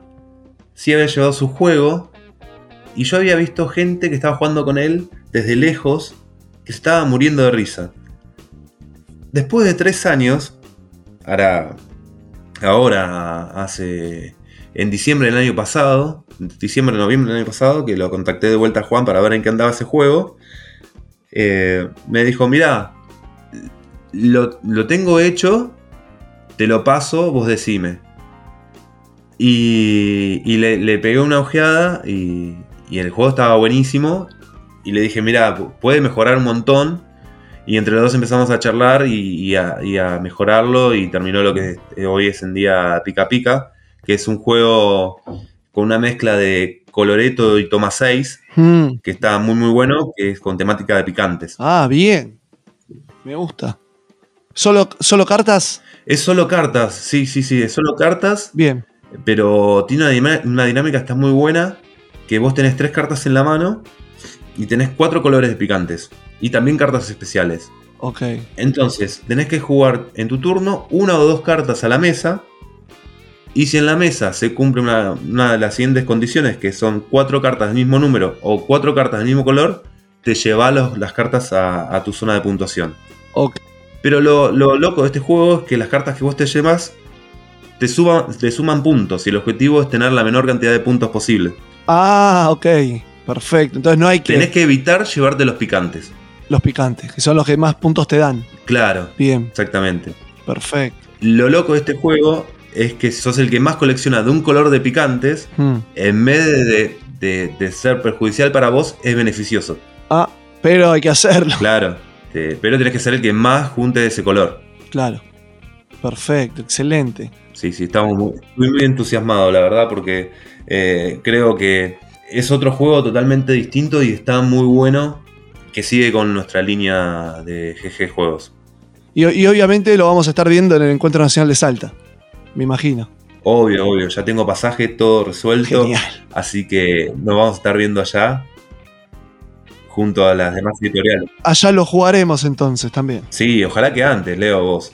Bueno, sí, sí, sí, espero, espero antes, pero digo, allá toda la gente también lo puede estar jugando y comprando porque va a estar ahí a la venta. Sí, va- vamos a estar presentes con un stand. Ah, perfecto, bien ahí. Sí, vamos a estar también, eh, vamos a tener un espacio de juego también. Piola. ¿Habrá un campeonatito de Roland Gol capaz? Torneo de Roland Gol. Hicimos un torneo de Roland Gol en, en el 2021. No, en el 2022. Exacto, en la drogué. En la Drogué. En el 2021 en la Drogué. Y fue muy divertido porque hicieron un quilombo tremendo. Se pusieron los gritos. eh, porque claro, había gente que nunca había jugado el juego. Y nada, a medida que lo vas jugando te vas acostumbrando. Pero las primeras veces son una locura. Claro. Y, y se mueren de risa del, del Roland Gol. Y nada, había gritos por todo, por todo el predio, digamos. Qué lindo, qué lindo juego. Bueno, Ari, eh, te quiero agradecer por, por la charla y por los dos juegos estos que tenés en el Encuentro Nacional. Y como siempre eh, digo, y es una, una constante con todos los, los que hablo, es más allá de, de que el juego gane o no, lo importante es que se pueda mostrar, que se pueda conocer y que lo estén jugando en todos los clubes que, que es en todo el país y eso es lo importante, que, que se conozca el juego. Sí, obvio, la, la finalidad de todo juego es ser jugado. Eso es lo más importante. Eh, y bueno, nada, que, que pueda transmitir un momento de, de diversión y, de, y hacer que los jugadores se vinculen y, que sea un momento de agradable y de felicidad. Y es por eso que estoy totalmente agradecido con los premios Alfonso, por la verdad que es, es una propuesta muy, muy, muy interesante, muy copada eh, de difusión y que los juegos puedan cumplir con su función, que, que es nada, ser jugados. Claro. ¿Y vos lo viviste también eh, el año pasado? Sí, así es. Eh, ¿Tenías premios Alfonso? Sí, sí, la verdad que está, está muy bueno. Y me imagino que ya te diste cuenta de decir, uh, mira cómo creció el, el juego. ¿Por qué? Pues están en los Alfonso y la gente lo conoce mucho más, me imagino. Exacto, sí. Vos fijate que están en por lo menos 20 clubes, son 20, 25 clubes. Sí, Y bueno, que lo jueguen ya 5 personas por club, ya tenés como 125 personas que jugaron tu juego, aunque sea una vez. claro. Y en los premios Alfonso, yo sé que se juegan más de una vez. Entonces, yo hice un conteo así, que mínimo 400 personas lo juegan el juego. Uf, un montón. Entonces ya eso es un montón. Está buenísimo. Y además, después empieza el boca en boca. Exacto. Este, si les gusta el juego, lo, lo consiguen para. La gente que lo probó lo consigue o se lo recomienda un amigo. Y así se expande mucho más la red. Y así sigue creciendo la, la industria nacional, sigue, seguís creciendo vos como editorial y, y todos felices también. Claro, exactamente. Bueno, Ari, te agradezco a vos por, por estos minutos y obviamente estamos hablando. Vamos a jugar al pica pica antes de Salta y nos veremos allá también en Salta. Dale, eso espero. Abrazo, chao, chao.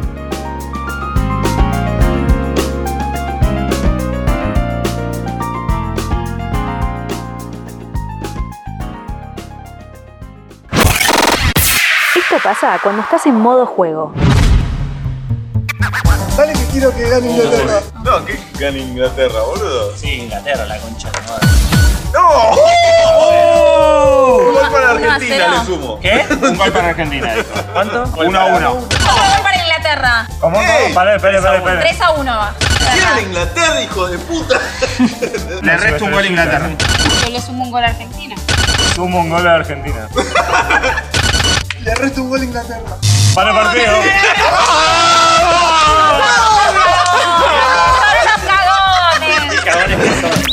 Somos Modo Juego, el entretenimiento al tablero de tu mesa.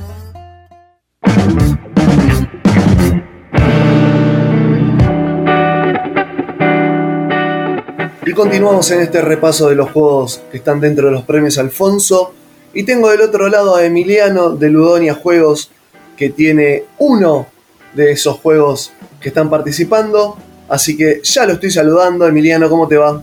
Hola, ¿qué tal Leo? Muchas gracias por la invitación. Bueno, no, gracias a vos por estos minutos con modo juego. ¿Todo tranquilo? ¿Todo bien? Todo bien acá. Una semana un poco agitada, pero con todo esto que está pasando ahora después de las paso, pero nos está pegando a todos por igual eso. Así que más allá de eso, todo en orden, Lo dejaremos para otro momento, puede ser un tema largo para charlar. totalmente, El tema de la economía y los juegos. totalmente. Bueno, ahora vamos a enfocarnos en emplumados. Contame un poquito cómo, cómo es el juego. Dale. eh, el Emplumados es un juego de, de autor de Ludogonia, de nuestra editorial.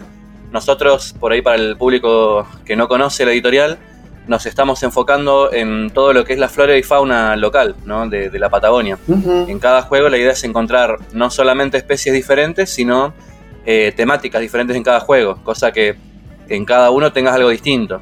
Eh, por ahí suele pasar que la gente a veces pregunta si, mm, si los juegos son lo mismo pero con diferentes animales y la respuesta es que no, que cada uno es totalmente distinto, de hecho por ahí van cambiando hasta las edades eh, sugeridas para jugar, ¿no? Claro. En el caso del Emplumados, la, es todo sobre aves de la Patagonia, trae 24 especies, todas ilustradas, una por una. Fue un trabajo realizado junto con la supervisión de aves argentinas y la mecánica que tiene es de basas, eh, o sea, los jugadores van jugando de a una carta de la mano y el que juegue la mejor, según una serie de reglas que tiene, se va a llevar la mano. Bien. A veces es bueno llevarse la mano porque cada carta te da puntaje, pero a veces te restan puntos, dependiendo de la, la ronda. ¿no? Bien. Hay un tablero en el juego que es el que te va a definir qué especie por ahí capaz da más puntaje, cuál te resta, y hay otras que son más neutrales. A veces, dependiendo de la ronda de juego, también puede pasar que todas den igual el puntaje. Y a veces, bueno, algunas capaz no te restan, pero tampoco te suman, o sea, te dan cero, ¿no? Y algunas otras sí te, te- te duplican, capaz o triplican el, el puntaje, así que es depende de la ronda. Claro, lo que estás hablando es que hay un tablero con seis diferentes puntajes y en cada ronda vamos a jugar con un solo puntaje, digamos. Correcto, sí. Al principio del juego uno tira el dado, después ya sí, eh, el último que, que, que ganó la partida tira el dado, eh, entonces bueno, ya ahí se lanza igu- igualmente nada, o sea, da igual en un punto quién lanza el dado, lo que importa es marcar ahí el tipo de puntaje, porque se puede jugar a tres rondas el juego, entonces ahí tenés una serie de chances de que, a ver, en, en una ronda capaz que algunas te restan puntaje, pero después, no sé, el modo 5 ponele, todas valen uno, entonces ahí ya tenés que jugar a tratar de llevarte la mayor posible cantidad de, de manos. Claro. Así que el mejor puntaje de dentro de tres rondas va a ser el ganador.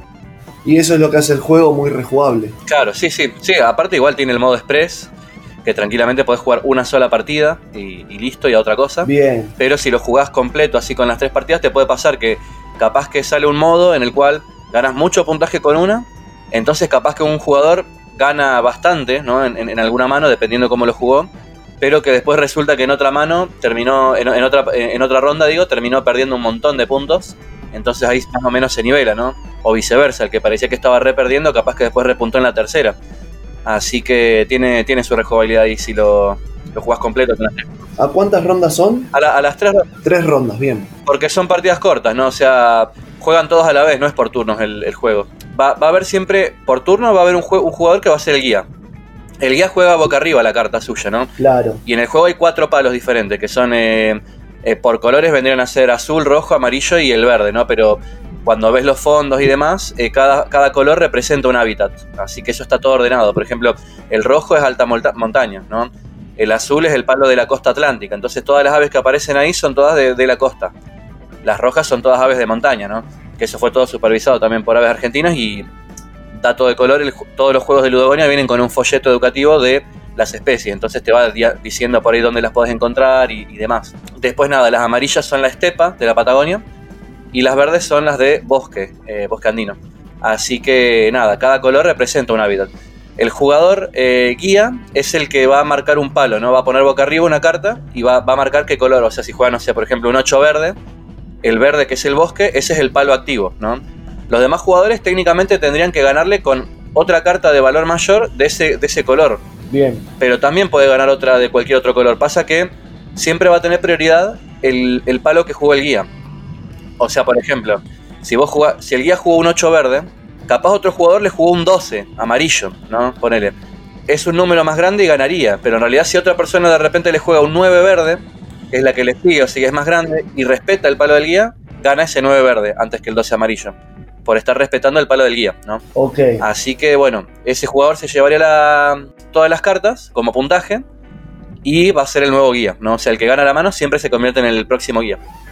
Claro, el tema es si juego una alta o espero a que salga una de color para, para jugarla. También hay un poquito de estrategia ahí. Correcto, que te estés trabado vos por ahí con las cartas y. Si, o sea, que te comas vos el resto de las manos si no, no te guardaste mejores cartas para después. Porque si a lo último la gente no, no, no sé, hay, hay cartas negativas y nadie las está jugando porque no se las quiere llevar, capaz a lo último te quedaste vos con todo el- un mismo palo y como nadie te está ganando o, o- tenés todos números altos, también te podés llevar sin querer todas las manos y perder un montón de puntos. Así que hay que saber bien por ahí cuando guardarse ciertas cartas, ¿no? Obviamente. ¿Y el testeo cómo fue? Y el testeo en este caso, como fue post pandemia, porque el, el anterior juego que fue el Patagomar, ese fue todo, todo virtual, aprovechando ahí el encuentro nacional de ese entonces. El Emplumados, eh, no, fue todo más eh, presencial. Jugado con familia, con amigos y con gente por ahí, viste, en, en eventos de juegos de mesa. Nosotros por ahí solemos estar en eventos donde nos ponen capas mesas para jugar. Y bueno, la gente juega de todo un poco, todo tipo de juegos nacionales, y entre eso les comentamos, mirá, tenemos este juego en prototipo, por si te interesa jugar, y bueno, eh, como es un juego para 2 a 4 jugadores, es fácil juntar un grupito de, de 3 o de 4 para testearlo. Así que en este aspecto estuvo bueno por ahí la- la- los testeos y las devoluciones. ¿La nivelación de puntos costó? Y eh, eso fue depende de las partidas, ¿viste? Porque como te decía, a veces pasaba que algunos jugaban muy, muy, muy, o sea, un gran puntaje, pero de repente en otra partida no. Eh, en otra partida capaz que otro jugador se llevaba más puntaje, o el que tenía más perdió. Entonces ahí, mal que mal, se va nivelando. Pero bueno, es inevitable, ¿no? Pasa mucho en, otros tipos de juegos así, donde pasa este tema de las basas, que se puede ir uno bastante de diferencia, ¿no? Eh, eso es inevitable. Pero sí, si todos los jugadores tratan de jugar a, eh, conscientemente y, y conocen las cartas y demás y, y- y tienen más o menos armada una estrategia, puede pasar que todos más o menos lleguen a un mismo puntaje y se, se estabilicen. Pero si jugás cualquier cosa, obviamente va a pasar, ¿no? Que, que alguno se va a llevar la, la mejor cantidad y otro no. Así que eso ahí le da, le da ventaja al tema de qué cartas guardar. Claro. ¿Y el juego cómo se te ocurrió? Mira, eh, la idea, como te decía antes, era que cada juego de Ludogonia toque una mecánica distinta eh, de los anteriores, ¿no? Cosa que hay mucha gente que por ahí los colecciona y tiene toda la, la, estantería de Ludogonia, ¿no? Entonces, en cada jueguito, ver de aplicar una mecánica diferente que no se haya visto antes. En el caso del Patagonian fue como, mucha gente por ahí lo define como que es una canasta, pero invertida, por así decirlo, porque le tenés que ir robando animales a los demás, ¿no? Entonces es medio como que si tenés la combinación esa, le vas robando. Es medio, también tiene el componente del take that, o toma eso, porque es muy, muy de meterle eh, eh, pica a los demás jugadores, ¿no? Eh, Patagomar fue de memoria, el Patagosaurio es de rapidez visual y así, ¿no? Y bueno, en el emplumado vimos que la mecánica de basas hasta ese entonces no la habíamos tocado. Así que bueno, calzó bien ahí para la cantidad de especies que teníamos ver ese, ese, tema y de paso, bueno, funcionó bien el tema de la de dividir, ¿no? Por los colores de las cartas. Porque son cuatro palos, así que calzaba bien esa mecánica.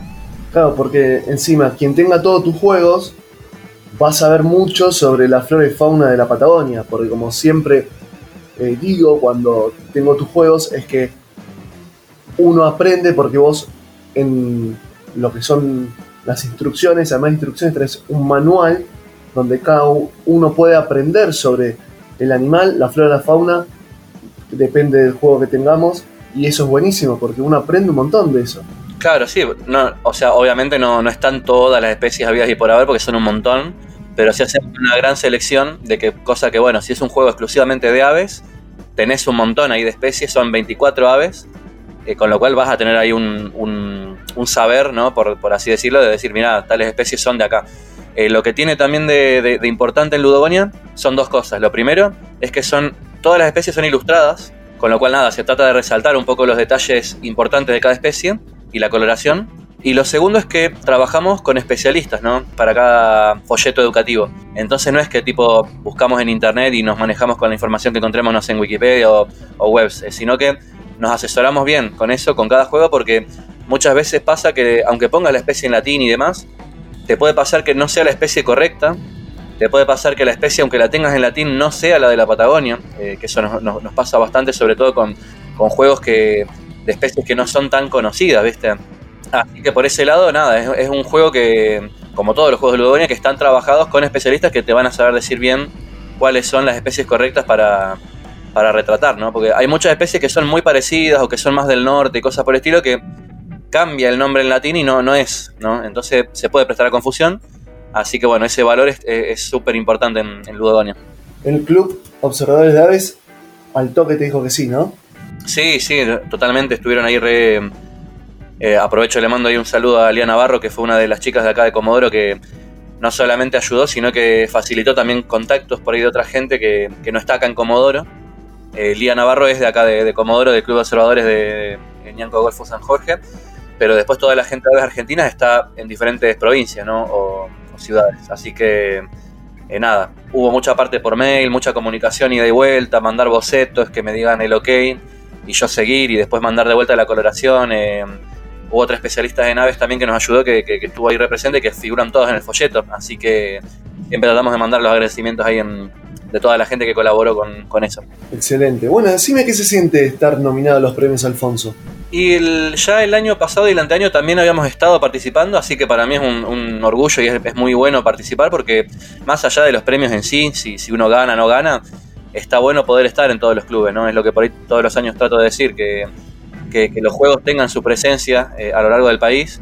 En el caso de Ludogonia, al ser más específico de la Patagonia, eh, tratamos igual de que la gente por ahí vea que al ser algo sobre temas de la Patagonia, que no sea excluyente para el resto del país, porque más allá de ser juegos eh, con temática patagónica, nos esforzamos igual en que los juegos estén buenos. A nivel familiar, a nivel mecánica. Eh, y de hecho, nada, mucha gente por ahí, no sé, como hay otros juegos más viejos de- en Ludogonia que ya tienen su tiempo de estar circulando, nos han llegado comentarios que les encanta el Patagonian, que entre adultos por ahí capaz disfrutaron más del Patagomar por la memoria y demás. Así que siempre hay comentarios muy lindos de todas partes, ¿no? De Córdoba, de, de- de lugares más al norte inclusive. Así que nada, fomentamos eso, por ahí que no porque sean de temática patagónica, alguien por ahí de Buenos Aires capaz va a quedar excluido de- del tema, ¿no? Sino Yo, por ejemplo, jugando al Patagomar, estábamos jugando y había animales que no conocíamos. Y era, pará, agarré el manual que trae el juego y leíamos qué descripción traía de ese animal. Y está buenísimo porque uno va aprendiendo, o sea, no excluye ni, ni a palos eh, Ludogonia. Claro, claro, correcto. Digo, en el sentido de todo el mundo va aprendiendo, todo el mundo sabe o puede aprender. Me parece que ese es un gran diferencial que tiene. Tal cual. Al, lo mismo de emplumados. Uno va aprendiendo a medida que va jugando. Y es una de las líneas, o la línea principal que tiene también Ludogonia, eso de que para mí está buenísimo, que además de las instrucciones te pueda traer un manual donde uno pueda aprender de los animales con los cuales estás jugando en mesa. Sí, sí, ahora de a poquito se ha ido ampliando en otras temáticas que todavía no tocamos, pero también de a poquito vamos viendo igual otros tipos de juegos, viste, que no sean exclusivamente de flora y de fauna de la Patagonia. Así que mm, la, la editorial va creciendo de a poco, ¿no? Es una editorial chica, pero ya hace, hace varios años que estamos publicando juegos y bueno, estamos contentos ahí con la, la devolución de la gente. Aparte vos arrancaste hace 7 años, o sea, arrancaste cuando todavía los juegos de mesa no estaban explotados. Y más o menos, si mal no recuerdo, siete, siete años por lo menos. eh, de- de Patagonia. sí, sí. Así que mm, eh, ya tiene... O sea que la pandemia ayudó, digo, vos Claro, en un momento en el cual los juegos de mesa no eran lo que son ahora. Claro, y, y el Ludogonia arrancó con juegos clásicos por ahí, ¿no? Lo, lo primero que se editó desde Ludogonia fueron juegos de memoria, ¿viste? El clásico juego de memoria de, de dar vuelta a dos y ver si, si encontrás la pareja. Bueno, con flora y fauna. Eso fue lo primerito. Y después cuando empecé a ver todo lo que había de producción nacional y juegos de autor y mecánicas eh, originales y demás, ahí ya fue un... no hay vuelta atrás, ¿viste? O sea, todos los juegos de, ahora en adelante tratar de hacerlos con reglas específicas que sean lo más originales posible los juegos, ¿no? Pero sí, sí, ya, ya hace bastante que llevamos. Y bueno, la idea siempre es no, no, no obviamente, no repetir ni temática ni, ni mecánica de juego, ¿no? Siempre, siempre variar. De hecho, ahora uno de los últimos juegos que sacamos, que fue el Fungonia, es cooperativo, que es la primera vez que, que hacemos uno cooperativo. Y con otro autor también que, que le puso las reglas. Así que, sí, sí, la idea siempre es esa, ir explorando nuevos horizontes tanto en los componentes, en las mecánicas y demás. La última pregunta que les hago a todos es, ¿qué diferencial tiene, en este caso, Emplumados para ser ganador de los premios Alfonso? Y un diferencial que tiene es que, bueno, aparte de todo el trabajo mm, a nivel ilustrativo, a nivel. eh, a nivel eh, investigación, es un juego bastante eh, para, para- para educarse en el tema de las aves. Pero aparte de eso, es un juego familiar que, que puede disfrutar mucha gente con el tema de las basas. Es, es sencillo, ¿no? La, mecánica, desde Ludogonia por lo menos, apuntamos siempre a, que el público no tan jugón eh, se pueda acercar ¿no? a, a los juegos de mesa de ahora. Después ya si después se quieren alguno más complejo, bueno, eh, que sea un puente también de bienvenida, ¿no? Pero nada, sabemos que eh, con el emplumados van a poder disfrutar de una partida sencilla, es bajar una carta teniendo, teniendo cuestiones a tener en cuenta, pero dentro de, lo que es mecán- mecánicamente eh, es simplemente bajar una carta por vez y ver qué pasa. Así que nada, lo van a disfrutar pequeños como lo van a disfrutar más grandes también. Así que bueno, va por ese lado. Si te gusta lo que es las bases y ver cuál carta guardarte para más adelante, eh, creo que lo vas a poder disfrutar mucho al, al emplumados. Sí, aparte es eso, es sencillo, es fácil de aprender, es un juego para sacarlo, disfrutarlo y nada, a divertirse porque la verdad que Emplumados es una maravilla de juego y es muy entretenido. Buenísimo, Oliva, muchas gracias por la, la apreciación. Y ya que estamos hablando de Ludogonia, quiero también que, que me cuentes porque Ludogonia sacó este año tres juegos más. Sí, sí, este año ya a- acaban de salir eh, tres, tres juegos en total, sí. En, en marzo salió Florifauna y ahora este mes acaban de salir dos juntos, que son el Bicharracos y el Fungonia. Estos dos últimos, bueno, eh, eh, uno de ellos era el que te comentaba, Fungonia es de hongos de la Patagonia y es un juego cooperativo que lo hizo, la mecánica la hizo Agustín Circa, que es el autor del Héroes y Dados. Y, nada, la verdad que creo que es uno, eh, no, sé si no es el más, eh, bueno, es ambicioso, bastante ambicioso porque es, muy distinto, ¿no? Sabiendo que tiene un poco más de complejidad para la, la gama de los juegos que viene editando Ludogonia hasta ahora. Una persona ya que tenga unos cuantos juegos encima jugados, te va a decir igual, no, es sencillo el juego. Y es verdad que es sencillo. Pero eh, tiene, tiene una vuelta de rosca para pensar, ¿no? Eh, como es un juego en cooperativo, también nada, si jugamos mal las cartas vamos a perder todos, así que va de eso el, el Fungonia. Y, Y algo importante del Fungonia, que es de billetera. y es el segundo juego de billetera porque el año pasado salió el Dino Luchas. El que tenga por el Dino Luchas va a saber el formato de billetera como es. Aunque en el caso del Fungonia es verde, la billetera en vez de roja. Y bueno, el Bicharraco ya es otro juego también. eh, ese sí es de mecánica propia. Ambos son ilustrados por Bruno Tarchini. Esa es otra novedad que por ahí hasta, hasta el Emplumado por lo menos. Y el Florifauna, todos los juegos eran ilustrados por mí, personalmente, Emiliano. Eh, y bueno, empezamos a abrir un poco la, brecha tanto de los ilustradores como de los que hagan las mecánicas, ¿no? Así que ahora se van a venir una tanda de juegos que, son eh, editados por Ludogonia, obviamente, pero con ilustraciones de otros, mecánicas capas de otros también. Y lo que sí es personal mío son el diseño gráfico, ¿viste? Tratamos por ahí, como es mucha demanda por ahí el tema de crear un juego y que salga en, tiempo y forma, eh, es este, tercerizar, ¿no? Las cosas. Que otro haga la ilustración, yo me encargo del diseño, que no es poco tampoco, porque es mucho tiempo también diseñar los logos de los juegos, eh, reglamentos, caja, los dorsos de las cartas, toda la cuestión, así que, o la misma carta en sí con toda la información, ¿no? Así que eh, va de eso, sí. Perfecto, Emi, decime las redes de Ludogonia para que la gente se pueda comunicar con ustedes. Sí, pueden encontrar eh, todos los juegos en, nuestra web que es www.ludogonia.com. Eh, si no, Ludogonia Juegos Patagónicos en, en Instagram es arroba Ludogonia Juegos. En Facebook también Ludogonia Juegos Patagónicos. Y si no, bueno, pueden verlo en Casagangas también, porque ahí van a encontrar todas las tiendas que lo venden. Ponen en Casagangas emplumados y te sale ahí todas las tiendas. Por ahí capaz si estás en Buenos Aires o en otras provincias, tengas alguna otra tienda más cerquita de vos que te lo puede facilitar más, con un envío más económico capaz, aunque los envíos igual no están tan, tan diferentes de precio en general. También están en La Jugandera, que es una tienda que, que los revende, por ahí si hay alguna tienda que los quiere tener, eh, todo el catálogo de Ludogonia, inclusive lo que es Bicharracos y Emplumados, que son los últimos, eh, perdón, Bicharracos y Fungonia, los consiguen en La Jugandera, que están en, Miramar. Eh, ellos venden ahí revenden a, a tiendas a todo el país, así que eh, esos son por ahí en, en parte lo- las tiendas. Bueno, Emi, lo mejor para emplumados en los premios Alfonso, pero como les digo a todo el mundo, lo importante es que esté dentro de los clubes, que lo jueguen, que la gente lo conozca y que lo pueda disfrutar porque también es una manera de visibilizar el juego y que nada, el juego crezca y Ludogonia crezca. Totalmente, gracias Leo a vos por la invitación y, y por supuesto, todo, todo importa. Aparte de los premios, todo lo, la- la- el movimiento de discusión que hacen todos, ¿no? Como haces vos con modo juego, como anda haciendo ahí Xavier de Partida de Locos también, eh, Gavita, todo el mundo están ahí trabajando un montón, así que eh, se agradece un montón. Sin ustedes la verdad que no habría tanta difusión en, en lo moderno, así que les agradezco mucho. Bueno, gracias. ¿Y se vienen nuevos juegos este año? Tenemos por lo menos eh, tres juegos en, en cola, si mal no recuerdo, sí. Que ya, ya tienen algunos gráficas, ya están ilustrados y demás, pero bueno, eh, falta un poco de trabajo en lo que es diseño y, y bueno, ver ahí de, de juntar el dinero para, para una próxima edición, ¿no? Así que Bueno, cruzamos los dedos. sí, ojalá que podamos, La- las intenciones están.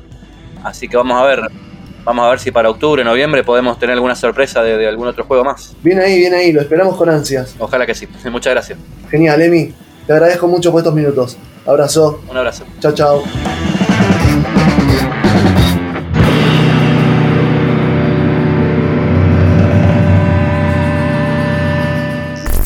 Sigámosle metiendo fichas a tu vida.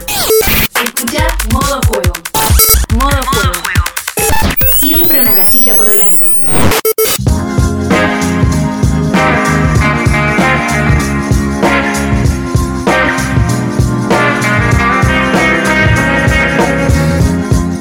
Y continuamos con la recorrida en modo juego sobre los juegos que están dentro de los premios Alfonso. Y en esta oportunidad tengo del otro lado a Julián Becchione, a Pulga Escapista, y a Fish, que ha diseñado el juego Día de Playa. Los saludo a ambos, ¿cómo les va? Buenas, ¿cómo va? Buenas. ¿Todo bien? Todo bien, todo bien. Muy bien, acá sumándonos. Espectacular. Bueno, primero para quien no lo sepa, eh, quiero que me cuenten un poquitito de qué va Día de Playa. Eh, bueno, Día de Playa es un juego eh, en un formato de billetera que ha sacado Pula Escapista.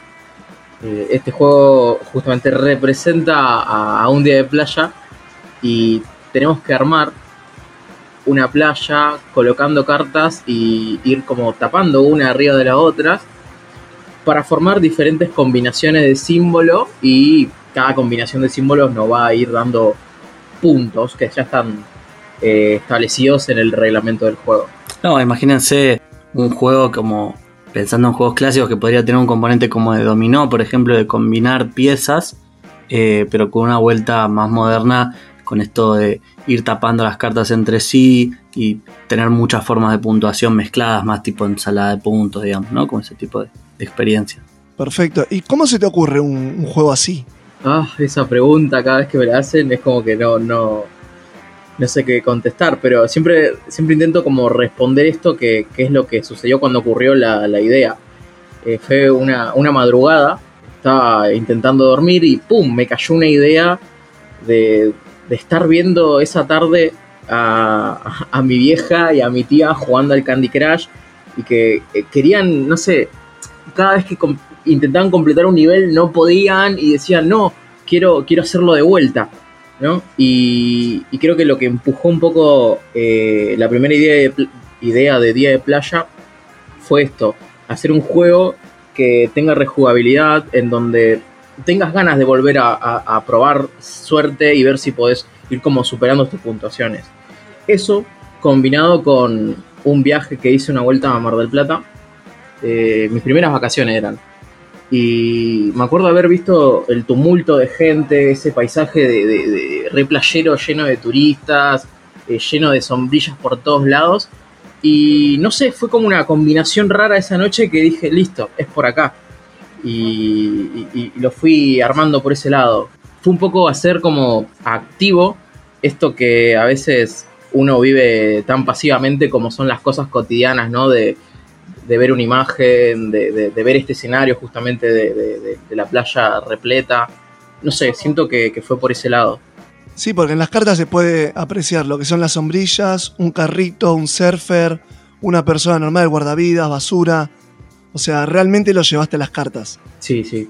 Tiene la, para mí la esencia de la playa en general, pero de la playa de la costa argentina en particular, que era algo a lo que apuntábamos, ¿no? Como esta esencia medio casi idealizada, ¿no? De, de Mar del Plata, Mar Chiquito, bueno, todo lo que es la costa atlántica, eh, con esos colores brillantes, esa cosa como positiva, ¿no? Como el, el espíritu de las vacaciones que tanto anhelamos durante el año.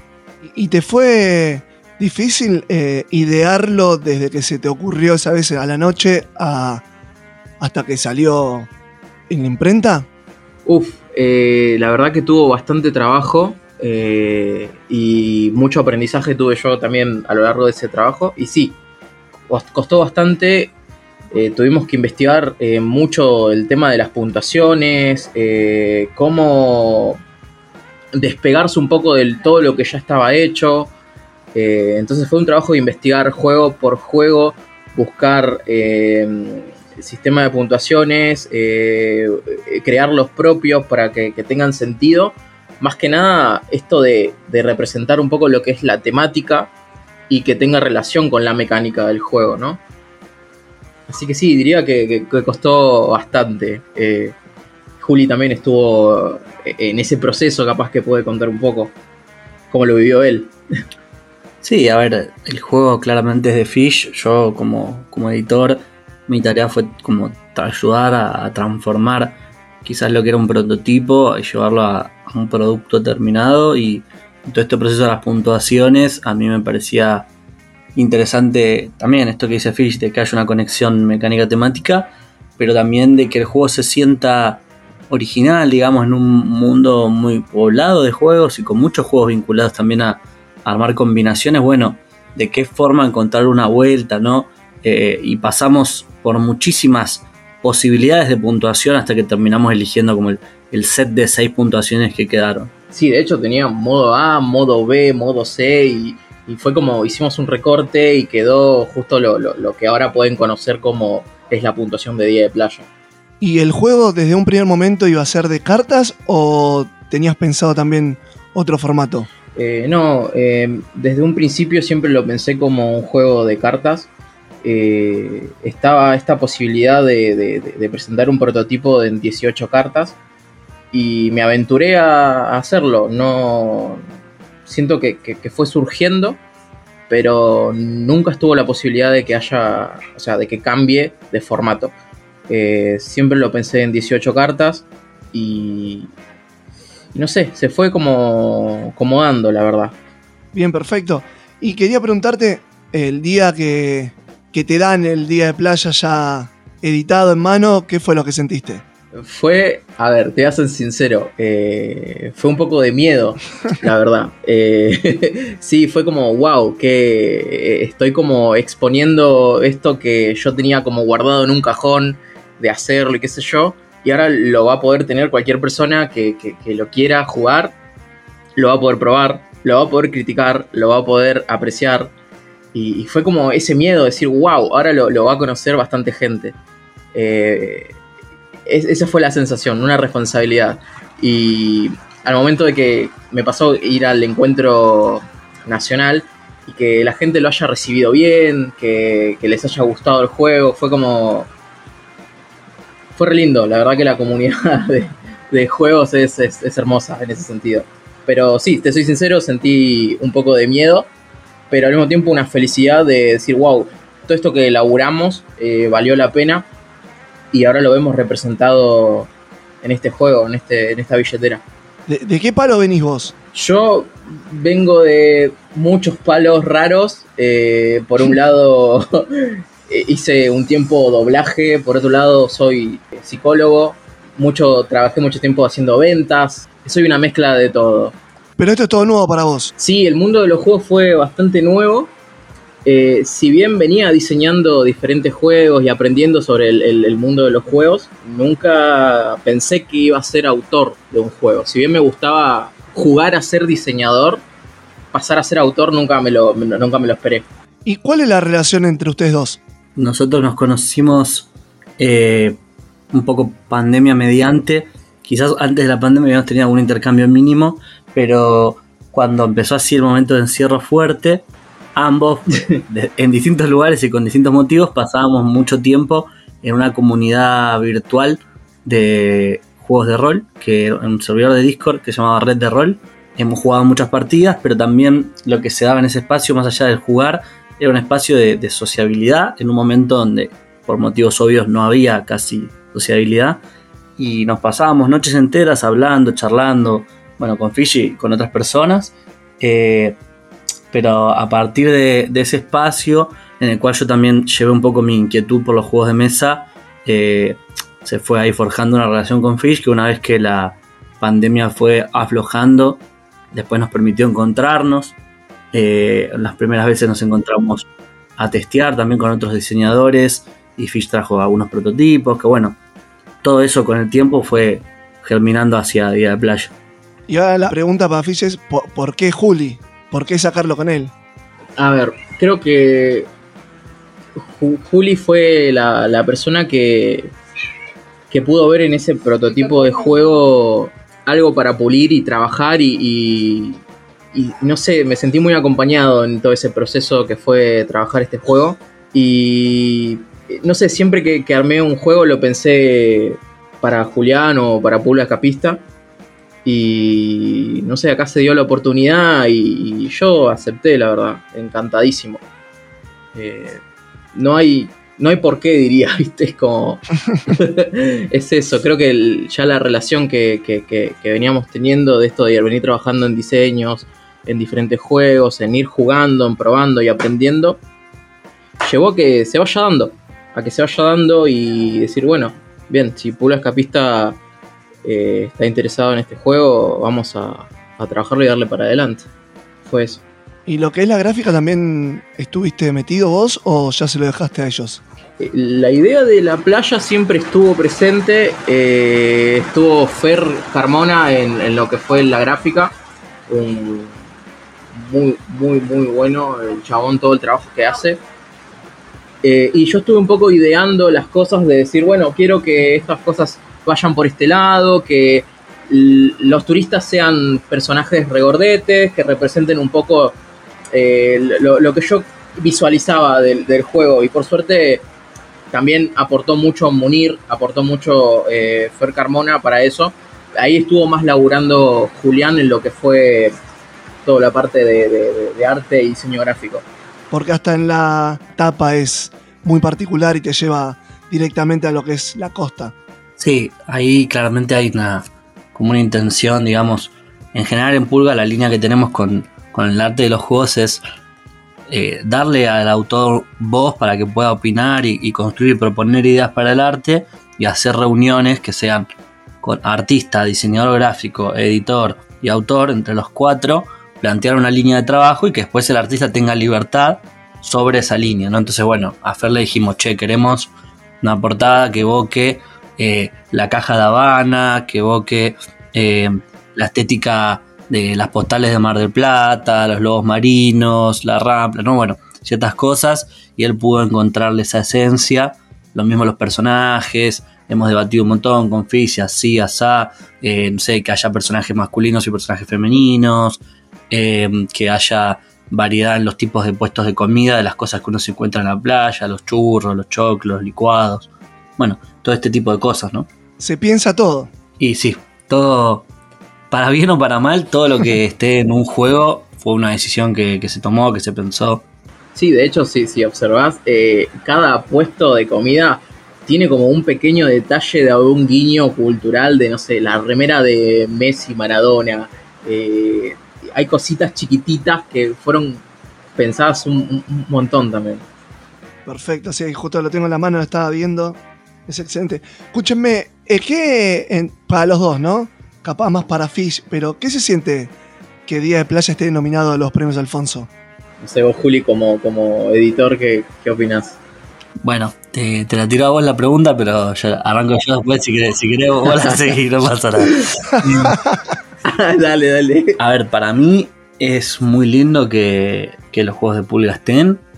No solo porque creo que, que la premiación es un incentivo para mejorar lo que hacemos y para que nuestro trabajo esté a la vista, sino porque creo que es, eh, es un, un pequeño... Si quiere, el otro día estaba escuchando justo la entrevista que le hacías a Sole por los premios Poncho de hace como dos años. Eh, y ella usaban la palabra mimo, ¿no? Y me quedo con esa palabra. Hay como cierto mimo, cierto reconocimiento de algo que lleva mucho trabajo. Pero creo que en este caso hay como un doble valor en que el juego esté en los Alfonso por ser un juego que, o uno de los primeros juegos que traen esta idea del juego de billetera en Argentina, y por ser el primer diseño de Fish y una forma de, el primer diseño publicado al menos, y una forma de, mostrarle que, que está bueno lo que hace y que se merece ese reconocimiento de, de estar ahí, que la gente lo juegue, después veremos cómo le va en sí en el premio, ¿no? Pero ya estar ahí es un montón.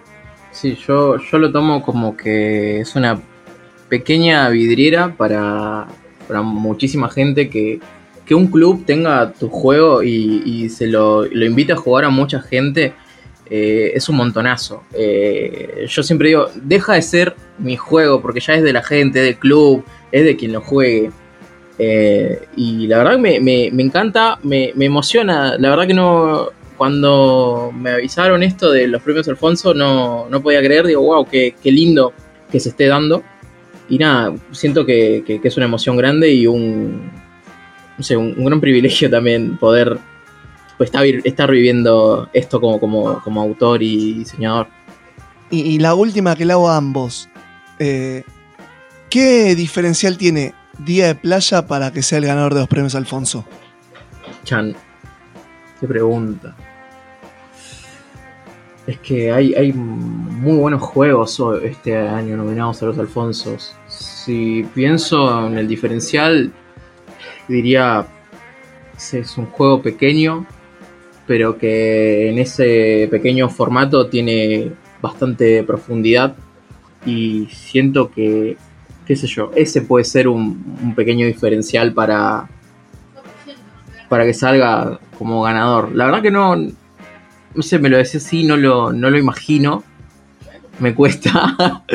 no sé si, si es porque soy yo así o, o- o- o no lo veo como posible, pero si, si eso pasa, yo creo que es por eso, porque es fácil de explicarlo. eh, eh, es chiquito, sencillo y al mismo tiempo tiene una gran profundidad cuando te vas metiendo que, no sé, como que te va atrapando. Quizás no es pensarlo en clave de, cuál es el diferencial para, para ganar, pero sí qué es lo que lo diferencia de otros juegos, qué es lo que le da su identidad propia. Eh, yo coincido ahí con Fish que hay algo de esto de lo sencillo y lo portable. Y también me parece que la estética eh, aporta y, es importante para la concepción de, de un juego. Eh, y creo que desde ese lado Día de Playa tiene algo que decir. Y también desde lo versátil que es, que es algo que quizás no hablamos todavía en la entrevista. Pero es un juego que con 18 cartas se puede jugar de a 1, a 2, a 3, a 4. Tiene modo cooperativo y competitivo. Tiene un montón de formas de encararlo con muy poco. Y creo que eso también le da un, un valor agregado. Y ahora que entraste en ese tema, ¿siempre se pensó el juego así? ¿O a medida que lo iban probando, fueron viendo si se podía en solitario, cooperativo? Bueno, eh, fue tomando muchas formas. Eh, la, primera idea eh, era un uno versus uno.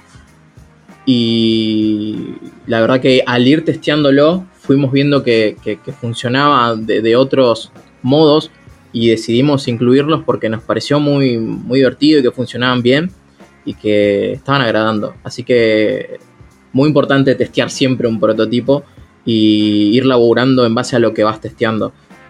Así que nada, sí, se fue transformando bastante. ¿Fue complicado el, el testeo del juego? Complicado, ¿no?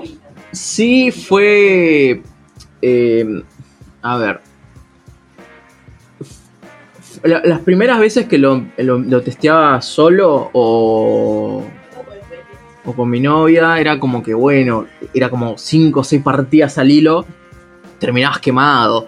Pero después ya cuando lo empezamos a compartir y a divulgar y que más personas lo pudieron probar, eh, no se volvió como difícil, era como más sencillo, de hecho que más gente lo pueda probar, aportar mm, mucho feedback de lo que sintieron, de lo que vieron, de, todo lo que iba sucediendo en esa mesa y lo que no se decía y se podía observar también era muy interesante. Eh, entonces creo que si no se hubiera testado, testeado hubiera sido mucho más difícil. Sí, totalmente. Eh, la verdad es que a veces se habla mucho de esto de que es importante testear mucho, ¿no? Eh, creo que es algo que decimos todos los que diseñamos, editamos, pero a veces no se dimensiona que, que es desgastante el testeo y que el hecho a veces de jugar, de, de que uno sea parte del testeo mucho, te desgasta, te desmotiva, no tenés ganas de volver a jugar al juego por vez número 10.000, pero bueno, es parte del, proceso, ¿no? Y, es importante. que al, ser un juego que se explicaba muy rápido, eh, no, no, no, no, no, me terminaba agotando tanto. O sea, eh, me pasa en otros testeos con juegos ahora que tengo que llevan un poco más de tiempo, la explicación y, todo, que, que sí, lo, lo haces cuatro o cinco veces en un rato y ya estás como sacando humo por la oreja, pero en este caso, eh, nada, siento que fue el, el punto fuerte justamente para que se testeara bastante. No, quería preguntarles, eh, esto que están hablando de- del testeo, digo, ¿se te va en algún momento de foco decir, basta, paro, lo dejo, un mes, dos meses y después vuelvo o no. ¿Se- ¿Te pasa? Siempre, el freezer es buenísimo. Al menos a mí me sirve una banda fri- frizar algo y decir, bueno, pará, paro acá, lo voy a pensar mejor, más tranquilo, lo dejo ahí como, viste, cuando abrís otra pestaña en la computadora y, queda ahí en segundo plano. Bueno, así, es, al menos personalmente me sirve una banda. eh, poder descansar, poder pensar en otras cosas, eh, disfrutar de otros juegos, darle bolilla a otros prototipos. Sirve, sirve muchísimo también eso, porque te terminás quemando de, de tanto estar presente en un mismo prototipo. Lo pregunto por lo siguiente, digo, eh, caso de ambos, ¿es difícil manejar, digo, la ansiedad? Porque un tenés, por un lado, que el juego lo querés probar, probar, probar para que salga, porque es tu juego y lo querés, y por otro esto de frizarle, decir, bueno, no, para, lo frizo, lo dejo un rato y que la ansiedad no me gane. Sí, a ver, siempre uno cuando crea algo eh, trabaja con, con el ego, con la ansiedad y con todos los distintos nombres que tienen los demonios que tenemos adentro, pero, pero son momentos, ¿no? A mí me parece que esto de, de, de frizar, como dice Fish, eh, es importante porque cuando uno se, se encasca mucho y le das y le das y le das y le das algo, empezás a perder perspectiva. Eh, empezás a hacer las cosas muy mecánicamente, pero no, en el sentido que usamos la palabra mecánica en los juegos, sino como repetitivamente, sin pensarlo. Eh, muchos grandes diseñadores eh, hablan, de hecho, eh, Jamie Stegmaier lo dice en su podcast, varias personas mencionan esta idea de, más que nada, hacia el final del proceso, tomarse unos días de pensar en otra cosa por completo y volver, como que volvés con otra perspectiva más, más fresca también. Sí, de hecho, eh, creo que manejar esa ansiedad de decir, ok, en este caso particular de este juego que está por, por, por salir ya a, imprenta y estamos armando el reglamento, todo, eh, fue, fue difícil, no te voy a mentir, fue difícil, pero sirvió mucho. Las últimas semanas eh, lo frisé. Dije, me voy a tomar un descanso. ¿Por qué? Porque necesitaba generar en el juego algo que mm, todavía no había mm, surgido, que era este mercadito de las cartas. Eh, Viste que día de playa colocas el masito y tres cartas que salen y que se van a ir volteando a medida que vas robando las cartitas. Bueno, eh, eso no estaba todavía. Entonces, el poder haberlo frisado, el haberme alejado un toque, pensado más detenidamente el juego, y, en este espacio flotante eh, permitió que surgiera esa idea y que funcionó re bien, que, encajó re bien y que terminó de, cerrar la, la idea del juego. Así que eh, es muy importante a veces dejar de lado todas esas ansiedades, todos esos... Los miedos también, obviamente. eh, y, y respirar y pensar en tu salud mental también, porque eh, no, no, no está bueno. Tipo, acá me pongo un poco más del lado de- del señor psicólogo, pero bueno, no está bueno eh, quemarse la cabeza haciendo cualquier actividad, ¿no? Y eh, respondiendo a tu pregunta, yo me voy por la rama a veces. Es difícil, sí, fue difícil, pero sirve y es muy beneficioso poder hacerlo. Bueno chicos, les quiero agradecer por, por estos minutos con modo juego para comentar Día de Playa y como siempre les digo a todos, Juli ya lo sabe, es que más allá si ganen o no, que se conozca el juego, que esto le da visibilidad, los premios Alfonso, a que se conozca el juego en todo el país. Sí, totalmente. Es súper importante todo este tipo de iniciativas y, y que los juegos nacionales se conozcan y después la gente tenga la oportunidad de decidir si cada juego le gusta o no, ¿no? Pero la oportunidad de darlos a conocer. Así que gracias también por invitarnos. Sí, eso, Leo. Muchas gracias por, por- invitarnos acá. Eh, nada, como un oyente, estar del otro lado también es, es muy copado. Eh, y bueno, sí, esto, que, los juegos se conozcan. Hay mucho laburo nacional que, que se está haciendo, se está haciendo muy bien y cada día mejor. Eh, y está prosperando todo esto. Entonces es muy lindo que haya este espacio donde uno puede contar, eh, mostrarse más como la, persona que está detrás del juego y que la gente conozca después el juego. Eh, nada, y, aprovecho también para decir que si, tienen la posibilidad de, de probar este juego y cualquier otro de los que están en el premio, el nominado a los premios Alfonso, que lo hagan. que, que se acerquen a un club, que siempre va a haber alguien con buena onda que te, te, te va a abrir una caja de un juego y te lo va a explicar, o en este caso una billetera y va a sacar las cartas y te lo va a explicar. No, no sé, siempre hay buena onda en estos espacios. Totalmente, así que ahí van a estar, van a estar jugando y seguramente nos vamos a estar cruzando nuevamente para charlar sobre tus próximos juegos y, por qué no, hablando de, de Día de Playa como ganador del Premio Alfonso. Bueno, bueno, vamos a ver qué, qué, qué sucede. qué Más sucede. allá de que vos no lo creas. bueno, chicos, les agradezco mucho. Gracias. Gracias, Leo. Nos vemos. Chao, chao. Chao, chao.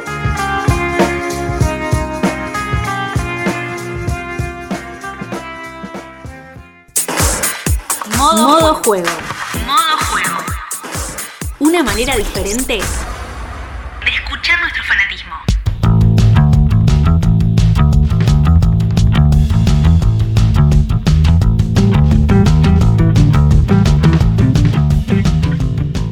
Y continuamos en modo juego trayéndole a los diseñadores, a los creadores de los juegos que están dentro de los premios Alfonso.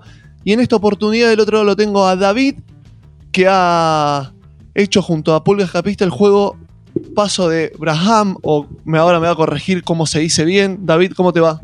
¿Qué haces, Leo? ¿Cómo te va? Hola a todos los oyentes de modo juego. Bueno, muy contento de estar hoy con ustedes. Y el juego se llama Paso del Brahman. De ah, del Brahman, perfecto, el Brahman. Excelente. Bueno, primero, bueno, vamos a, comenzar. ¿Por qué ese nombre? Mira, eh, te voy a ser muy honesto. el juego. Lo que quiero, ¿eh? Perfecto. El juego, la verdad, no tenía originalmente esa temática. Ah, ok. Tenía una temática de corte eh, medieval. Iba a ser en su momento un rey que tenía que construir un puente para llegar eh, al castillo del rey enemigo. Eh, iba a ir acompañado por un guardián, bien, que era una suerte de caballero, y de un mago. Bien. Bien, Eh, cuando empezamos a charlar con Julián, la idea de publicarlo por Pulga Escapista, bueno, dijimos, che, el tema medieval la verdad que está muy quemado. Y tanto a Julián como a mí nos gusta mucho el Ganges, ¿sí? Sí. Que acá en Argentina publicó De Beer. Y dijimos, ya que nos gusta tanto el Ganges y es un juego que nos une y que nos, que nos encanta, ¿por qué no le damos una temática eh, que tenga que ver eh, con la India, ¿no? Y entonces empezamos a pensar, bueno, ¿quién podía ocupar el lugar del rey? Surgió esta figura del Brahman, ¿no? Que es un sacerdote, digamos, de gran relevancia. Y empezamos a buscar animales que podían encar- encarar dentro de la, de la mitología hindú eh, a este guardián que terminó siendo la cobra y al, al mago que termina siendo el tigre. Así que, que fue, digamos, un diseño eh, que no es el original del juego y surgido por nuestro amor a este juego que es el Ganges. Perfecto. Y ahora para aquel que capaz no lo conoce o no se acuerda cuál es, comentame un poquitito eh, cómo es y de qué va el juego del paso de Brahma. Sí, bueno, Paso al Brahman es un juego para, para dos jugadores. y Es un juego eh, netamente abstracto, más allá de que tiene una temática, ¿no? Donde nosotros vamos a representar a tres personajes, al Brahman, al tigre y a la cobra. Y el objetivo del juego es eh, llevar a nuestro Brahman desde eh, nuestro templo al templo del Brahman contrario. Bien, o que nuestra cobra, que nuestra cobra pique al Brahman del oponente. Esas, digamos, son las dos modalidades eh, básicas de, de victoria. Hay una tercera modalidad que sería, digamos, dejar sin alternativas posibles de camino para que llegue a nuestro templo al Brahman del oponente. ¿Sí? Bien. Y para eso lo que vamos a tener es la posibilidad de eh, invocar piedras que van a ir apareciendo ahí a través de ese río eh, que tenemos que cruzar. Vamos a ir invocando piedras y vamos a poder movernos a través de esas piedras.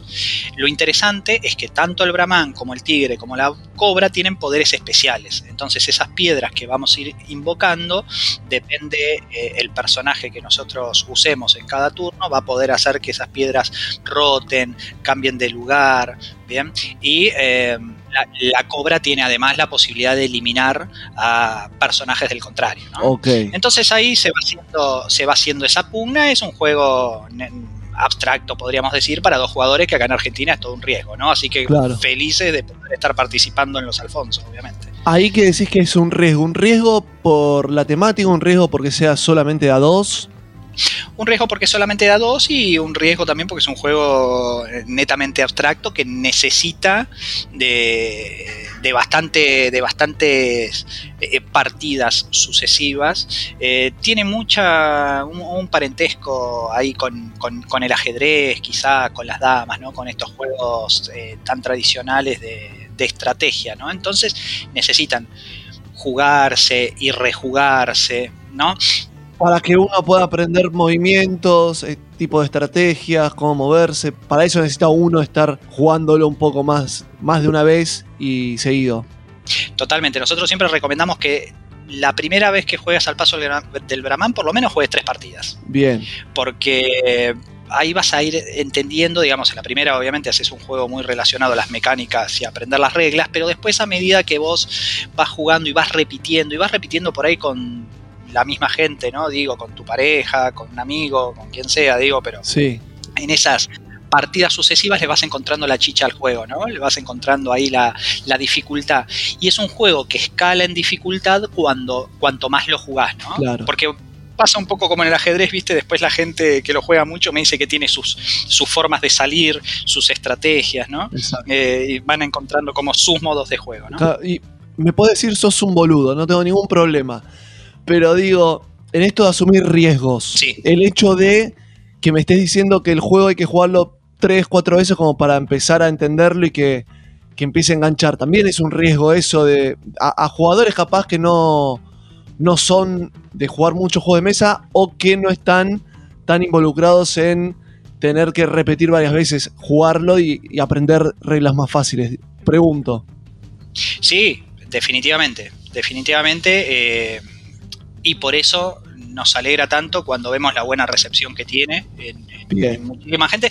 Es un juego que para el que le gusta, digamos, los abstractos y espera, espera un juego que tiene un grado de dificultad interesante cuanto más lo jugás. eh, Para aquellos que, que gustan, por ejemplo, del ajedrez, de juegos así, de ponerle cabeza, de sentarte, pensar movimientos, ¿no? Pensar de acá a, a quizás cinco, cinco turnos, qué es lo que voy a hacer, se encuentran satisfechos. Es un juego que no defrauda a su público, que Bien.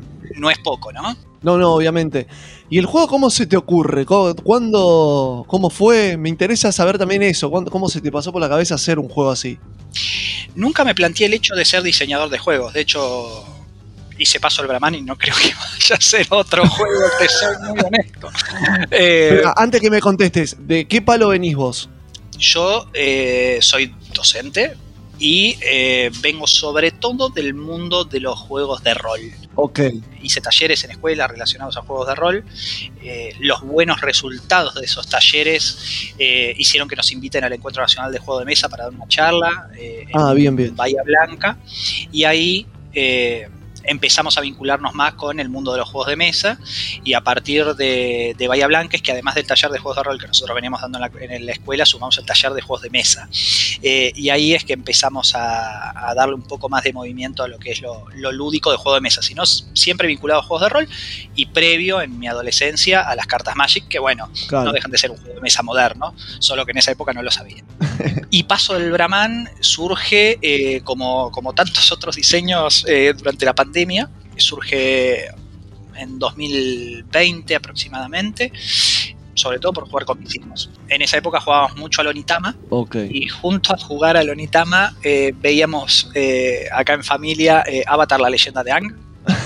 Entonces, en mi cabeza empezó a configurarse un panorama de- donde yo pensaba, digo, qué bueno que sería poder hacer un Onitama, pero que tenga además poderes como Avatar, la leyenda de Ang, ¿no? Entonces, que sea un, un enfrentamiento entre diferentes maestros que puedan eh, manejar la tierra, el aire, el agua. Y ahí es el germen, digamos, de lo que después terminó siendo Paso del Brahman. La verdad, la verdad, la verdad, la idea fue una, una explosión.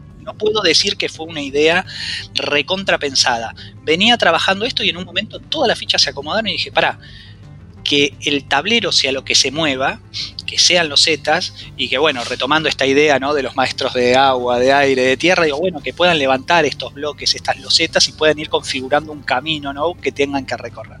Así que un poco fue la mezcla de pandemia, jugar mucho con mis hijos, Onitama y Avatar la leyenda de Ang, los que terminaron creando Paso del Brahman. Cuando se me ocurre esta idea, lo hablo con Julián. Julián es amigo mío, y, y le dije, mira, tengo esta idea, y la verdad que estaba bastante cerradito en mecánicas, y le gustó mucho a Julián, me dijo, bueno, dale, me anoto, y a partir de ahí lo empezamos a trabajar juntos, desde, desde digamos, lo que es el testeo, el pulir las mecánicas, el diseño y demás, y terminó publicándose. Fue bastante engorroso desde que lo empezaron a probar, a testear hasta que salió la luz. Yo tuve la suerte de trabajar con Pulga Escapista y con Julián, que es un amigo muy querido, así que para mí fue un, un- gran proceso. Cuando digo que no, no volvería a hacer un juego de mesa, no es porque haya sido traumático trabajar con Julián, todo lo contrario. Simplemente porque la verdad que la idea fue una explosión y no, no, no, no, no me planteo eh, actualmente pensar otros juegos. Si viene una idea, obviamente le daré, le daré lugar. Si te, si te explota otra idea, vamos para adelante. Tal cual, tal cual. Lo que más disfruto más que diseñar es jugar, en realidad. Pero no fue para nada engorroso el proceso, no fue para nada engorroso, al contrario, lo disfruté mucho porque realmente desde la editorial siempre te van haciendo consultas respecto al diseño, al reglamento, a los dibujos y, disfruté muchísimo esa posibilidad de, de decidir sobre este hijo que fue creciendo y que en algún punto no uno eh, le, da- le decreta la mayoría de edad y, lo deja hacer también. Así que lo re disfruté. Bueno, hablando de, de hijos, digo, ¿cómo, ¿cómo habrá sido el momento en el cual tenés a tu bebé en manos? Digo, cuando- la primera edición cuando sale, que te dicen, este es el final, acá lo tenés. Buenísimo. La verdad que lo primero que salió fue un, digamos, salieron algunas copias antes de entrar a, a la imprenta, o los, los primeros modelos, y, y estuvimos, estuvimos testeando también con eso, y la verdad que súper entusiasmado, súper entusiasmado. Después un poco, quizá cuando los hijos van creciendo, le ves los defectos de crianza, ¿no? Y decís, che, la verdad que no fui tan buen padre con esto, con lo otro, y, y se te ocurren un montón de cosas que por ahí podrías haber hecho diferente, ¿no? Entonces digo, bueno, hubiese hecho las fichas un poquito más gruesas, el reglamento lo hubiese redactado diferente, Claro. pero bueno, es parte del proceso, ¿no? ¿Cómo te, te enterás que estás dentro de los Alfonso? Me entero que estoy dentro de los Alfonso porque mm, desde la editorial me comunican que Paso al Brahman iba a ser uno de los juegos que se iban a postular. Eh, y después, eh, siguiendo a los Alfonso, porque quiero decir, más allá de Paso al Brahman, yo como consumidor lúdico los vengo siguiendo los premios desde, desde sus primeras ediciones.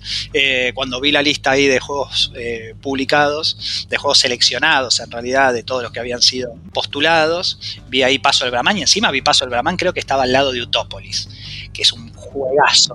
Digo, bueno, qué honor. La verdad que me quedó una. En la, en la pantalla donde aparece Paso el Brahman, me quedó de lo mejor que, que salió a nivel nacional. Así que re contento también de estar con esos grandes nombres. Me imagino, me imagino. Y aparte, eh, te habrán llegado comentarios a través de Julián en tu Instagram. ¿Cómo fueron esos primeros comentarios, esas primeras ver que la gente lo iba jugando el juego? Bien, también, re contento. Y como, como cuando uno tiene un hijo, ¿no? También con todos los temores, ¿viste? Siempre pienso, ¿lo entenderán, no lo entenderán, les gustará? ¿Viste? Yo querría que les guste a todo el mundo, Claro. pero bueno, entiendo que también ha- hay un público específico, digamos, no es un juego que sea familiar, digamos, paso de Brahman. Entonces, bueno, con esos temores, pero la verdad que después voy viendo, voy viendo los buenos comentarios en general que dejan o en Instagram o en BGG y, y como te digo, ¿no? El, el que le gusta esa clase de juego y va a buscar esa clase de juego, Paso al Brahman no defrauda, que me parece que es una gran, gran cosa. Eh, muchas veces uno va a buscar un euro que tenga cierta dificultad y después descubrís que, bueno, quizá no es tan difícil como lo pensabas, ¿no? O vas a buscar un familiar que en realidad resulta que no es tan familiar.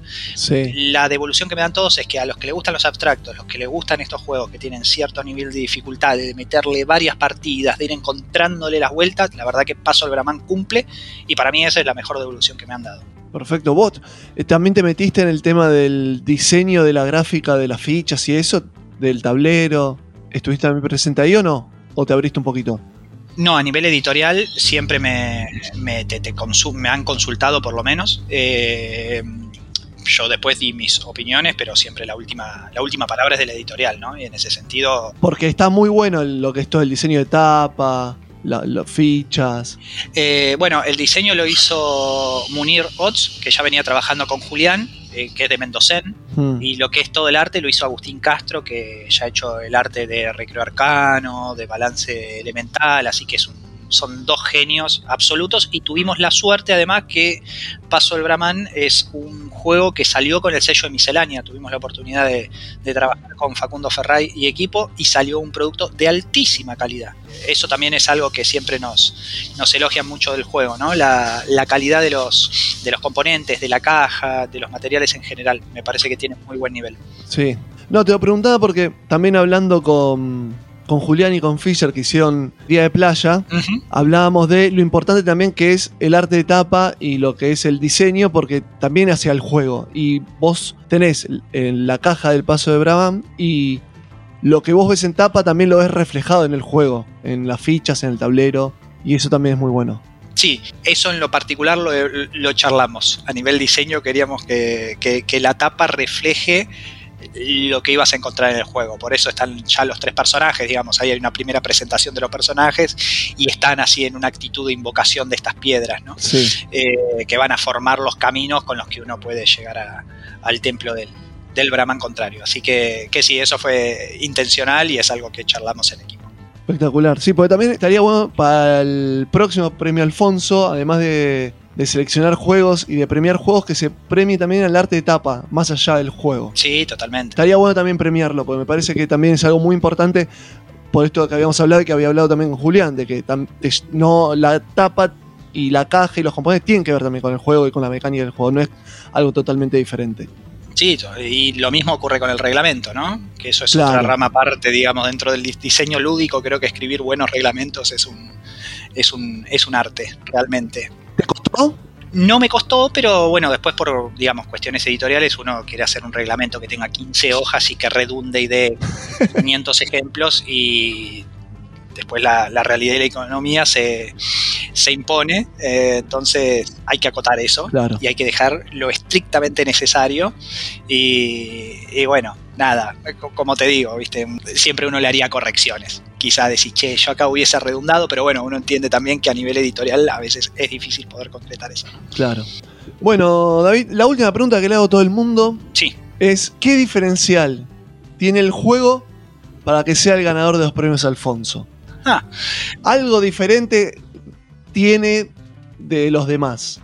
Y sé que todos son muy buenos juegos, ya todos me lo dijeron, que son todos fantásticos, y es verdad, cada juego tiene lo suyo, pero también quiero saber de parte de los diseñadores de juegos qué piensan, por qué podrían elegir el- ese juego o tu juego.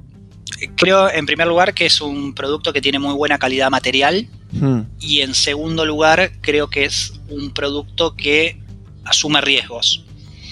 Eh, quiero decir con esto, como ya habíamos hablado antes, ¿no? Paso del Brahman es un juego abstracto, podríamos decir, para dos jugadores. No es tan habitual que salgan esa clase de juegos para el mercado, ¿no? Entonces me parece, me parece importante también que a nivel clubes, que a nivel premios se premie a aquellos que de alguna forma van abriendo camino y que van tomando riesgos, ¿no?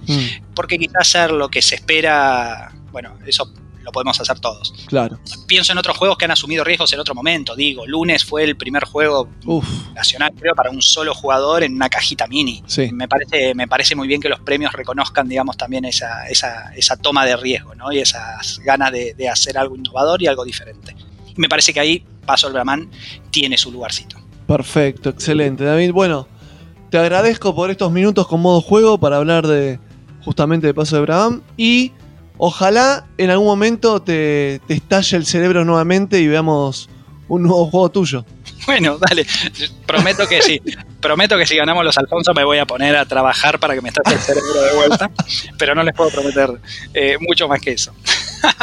No hay nada ni anotado en una hoja, capaz que te levantaste un día, de, de un, estabas durmiendo y, y se te cruzó algo por la cabeza, un sueño, nada. Tengo, tengo alguna cosita, pero Ah. de, ahí a que se concrete, de ahí a que se concrete, la veo difícil. La veo difícil. Necesita mucho trabajo realmente diseñar y, y, y, como te digo, tiene que ser algo que uno siente que está aportando algo diferente. Porque, quiero decir, cortar árboles para hacer cartón y para hacer la madera para los meeples y demás, para hacer más de lo mismo, prefiero que queden los árboles ahí que por lo menos nos purifican el aire. Quiero que cuando, cuando talemos árboles por mis, por, mis meeples y mi cartón que sea para algo que realmente aporte al mundo lúdico. Perfecto, excelente. Bueno, David, te quiero agradecer y suerte con el juego. Y obviamente, como le digo a todo el mundo, y como obviamente todo el mundo, y vos seguramente ya lo sabés, lo importante es que estos juegos puedan jugarse a nivel nacional, que en los clubes los estén mostrando, los estén jugando y que se vayan conociendo cada vez más. Te agradezco, David. Chao, chao.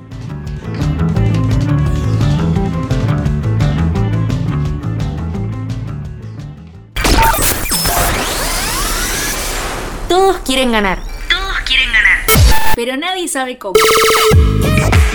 Modo juego. Modo juego. Modo juego. Tu podcast de la suerte.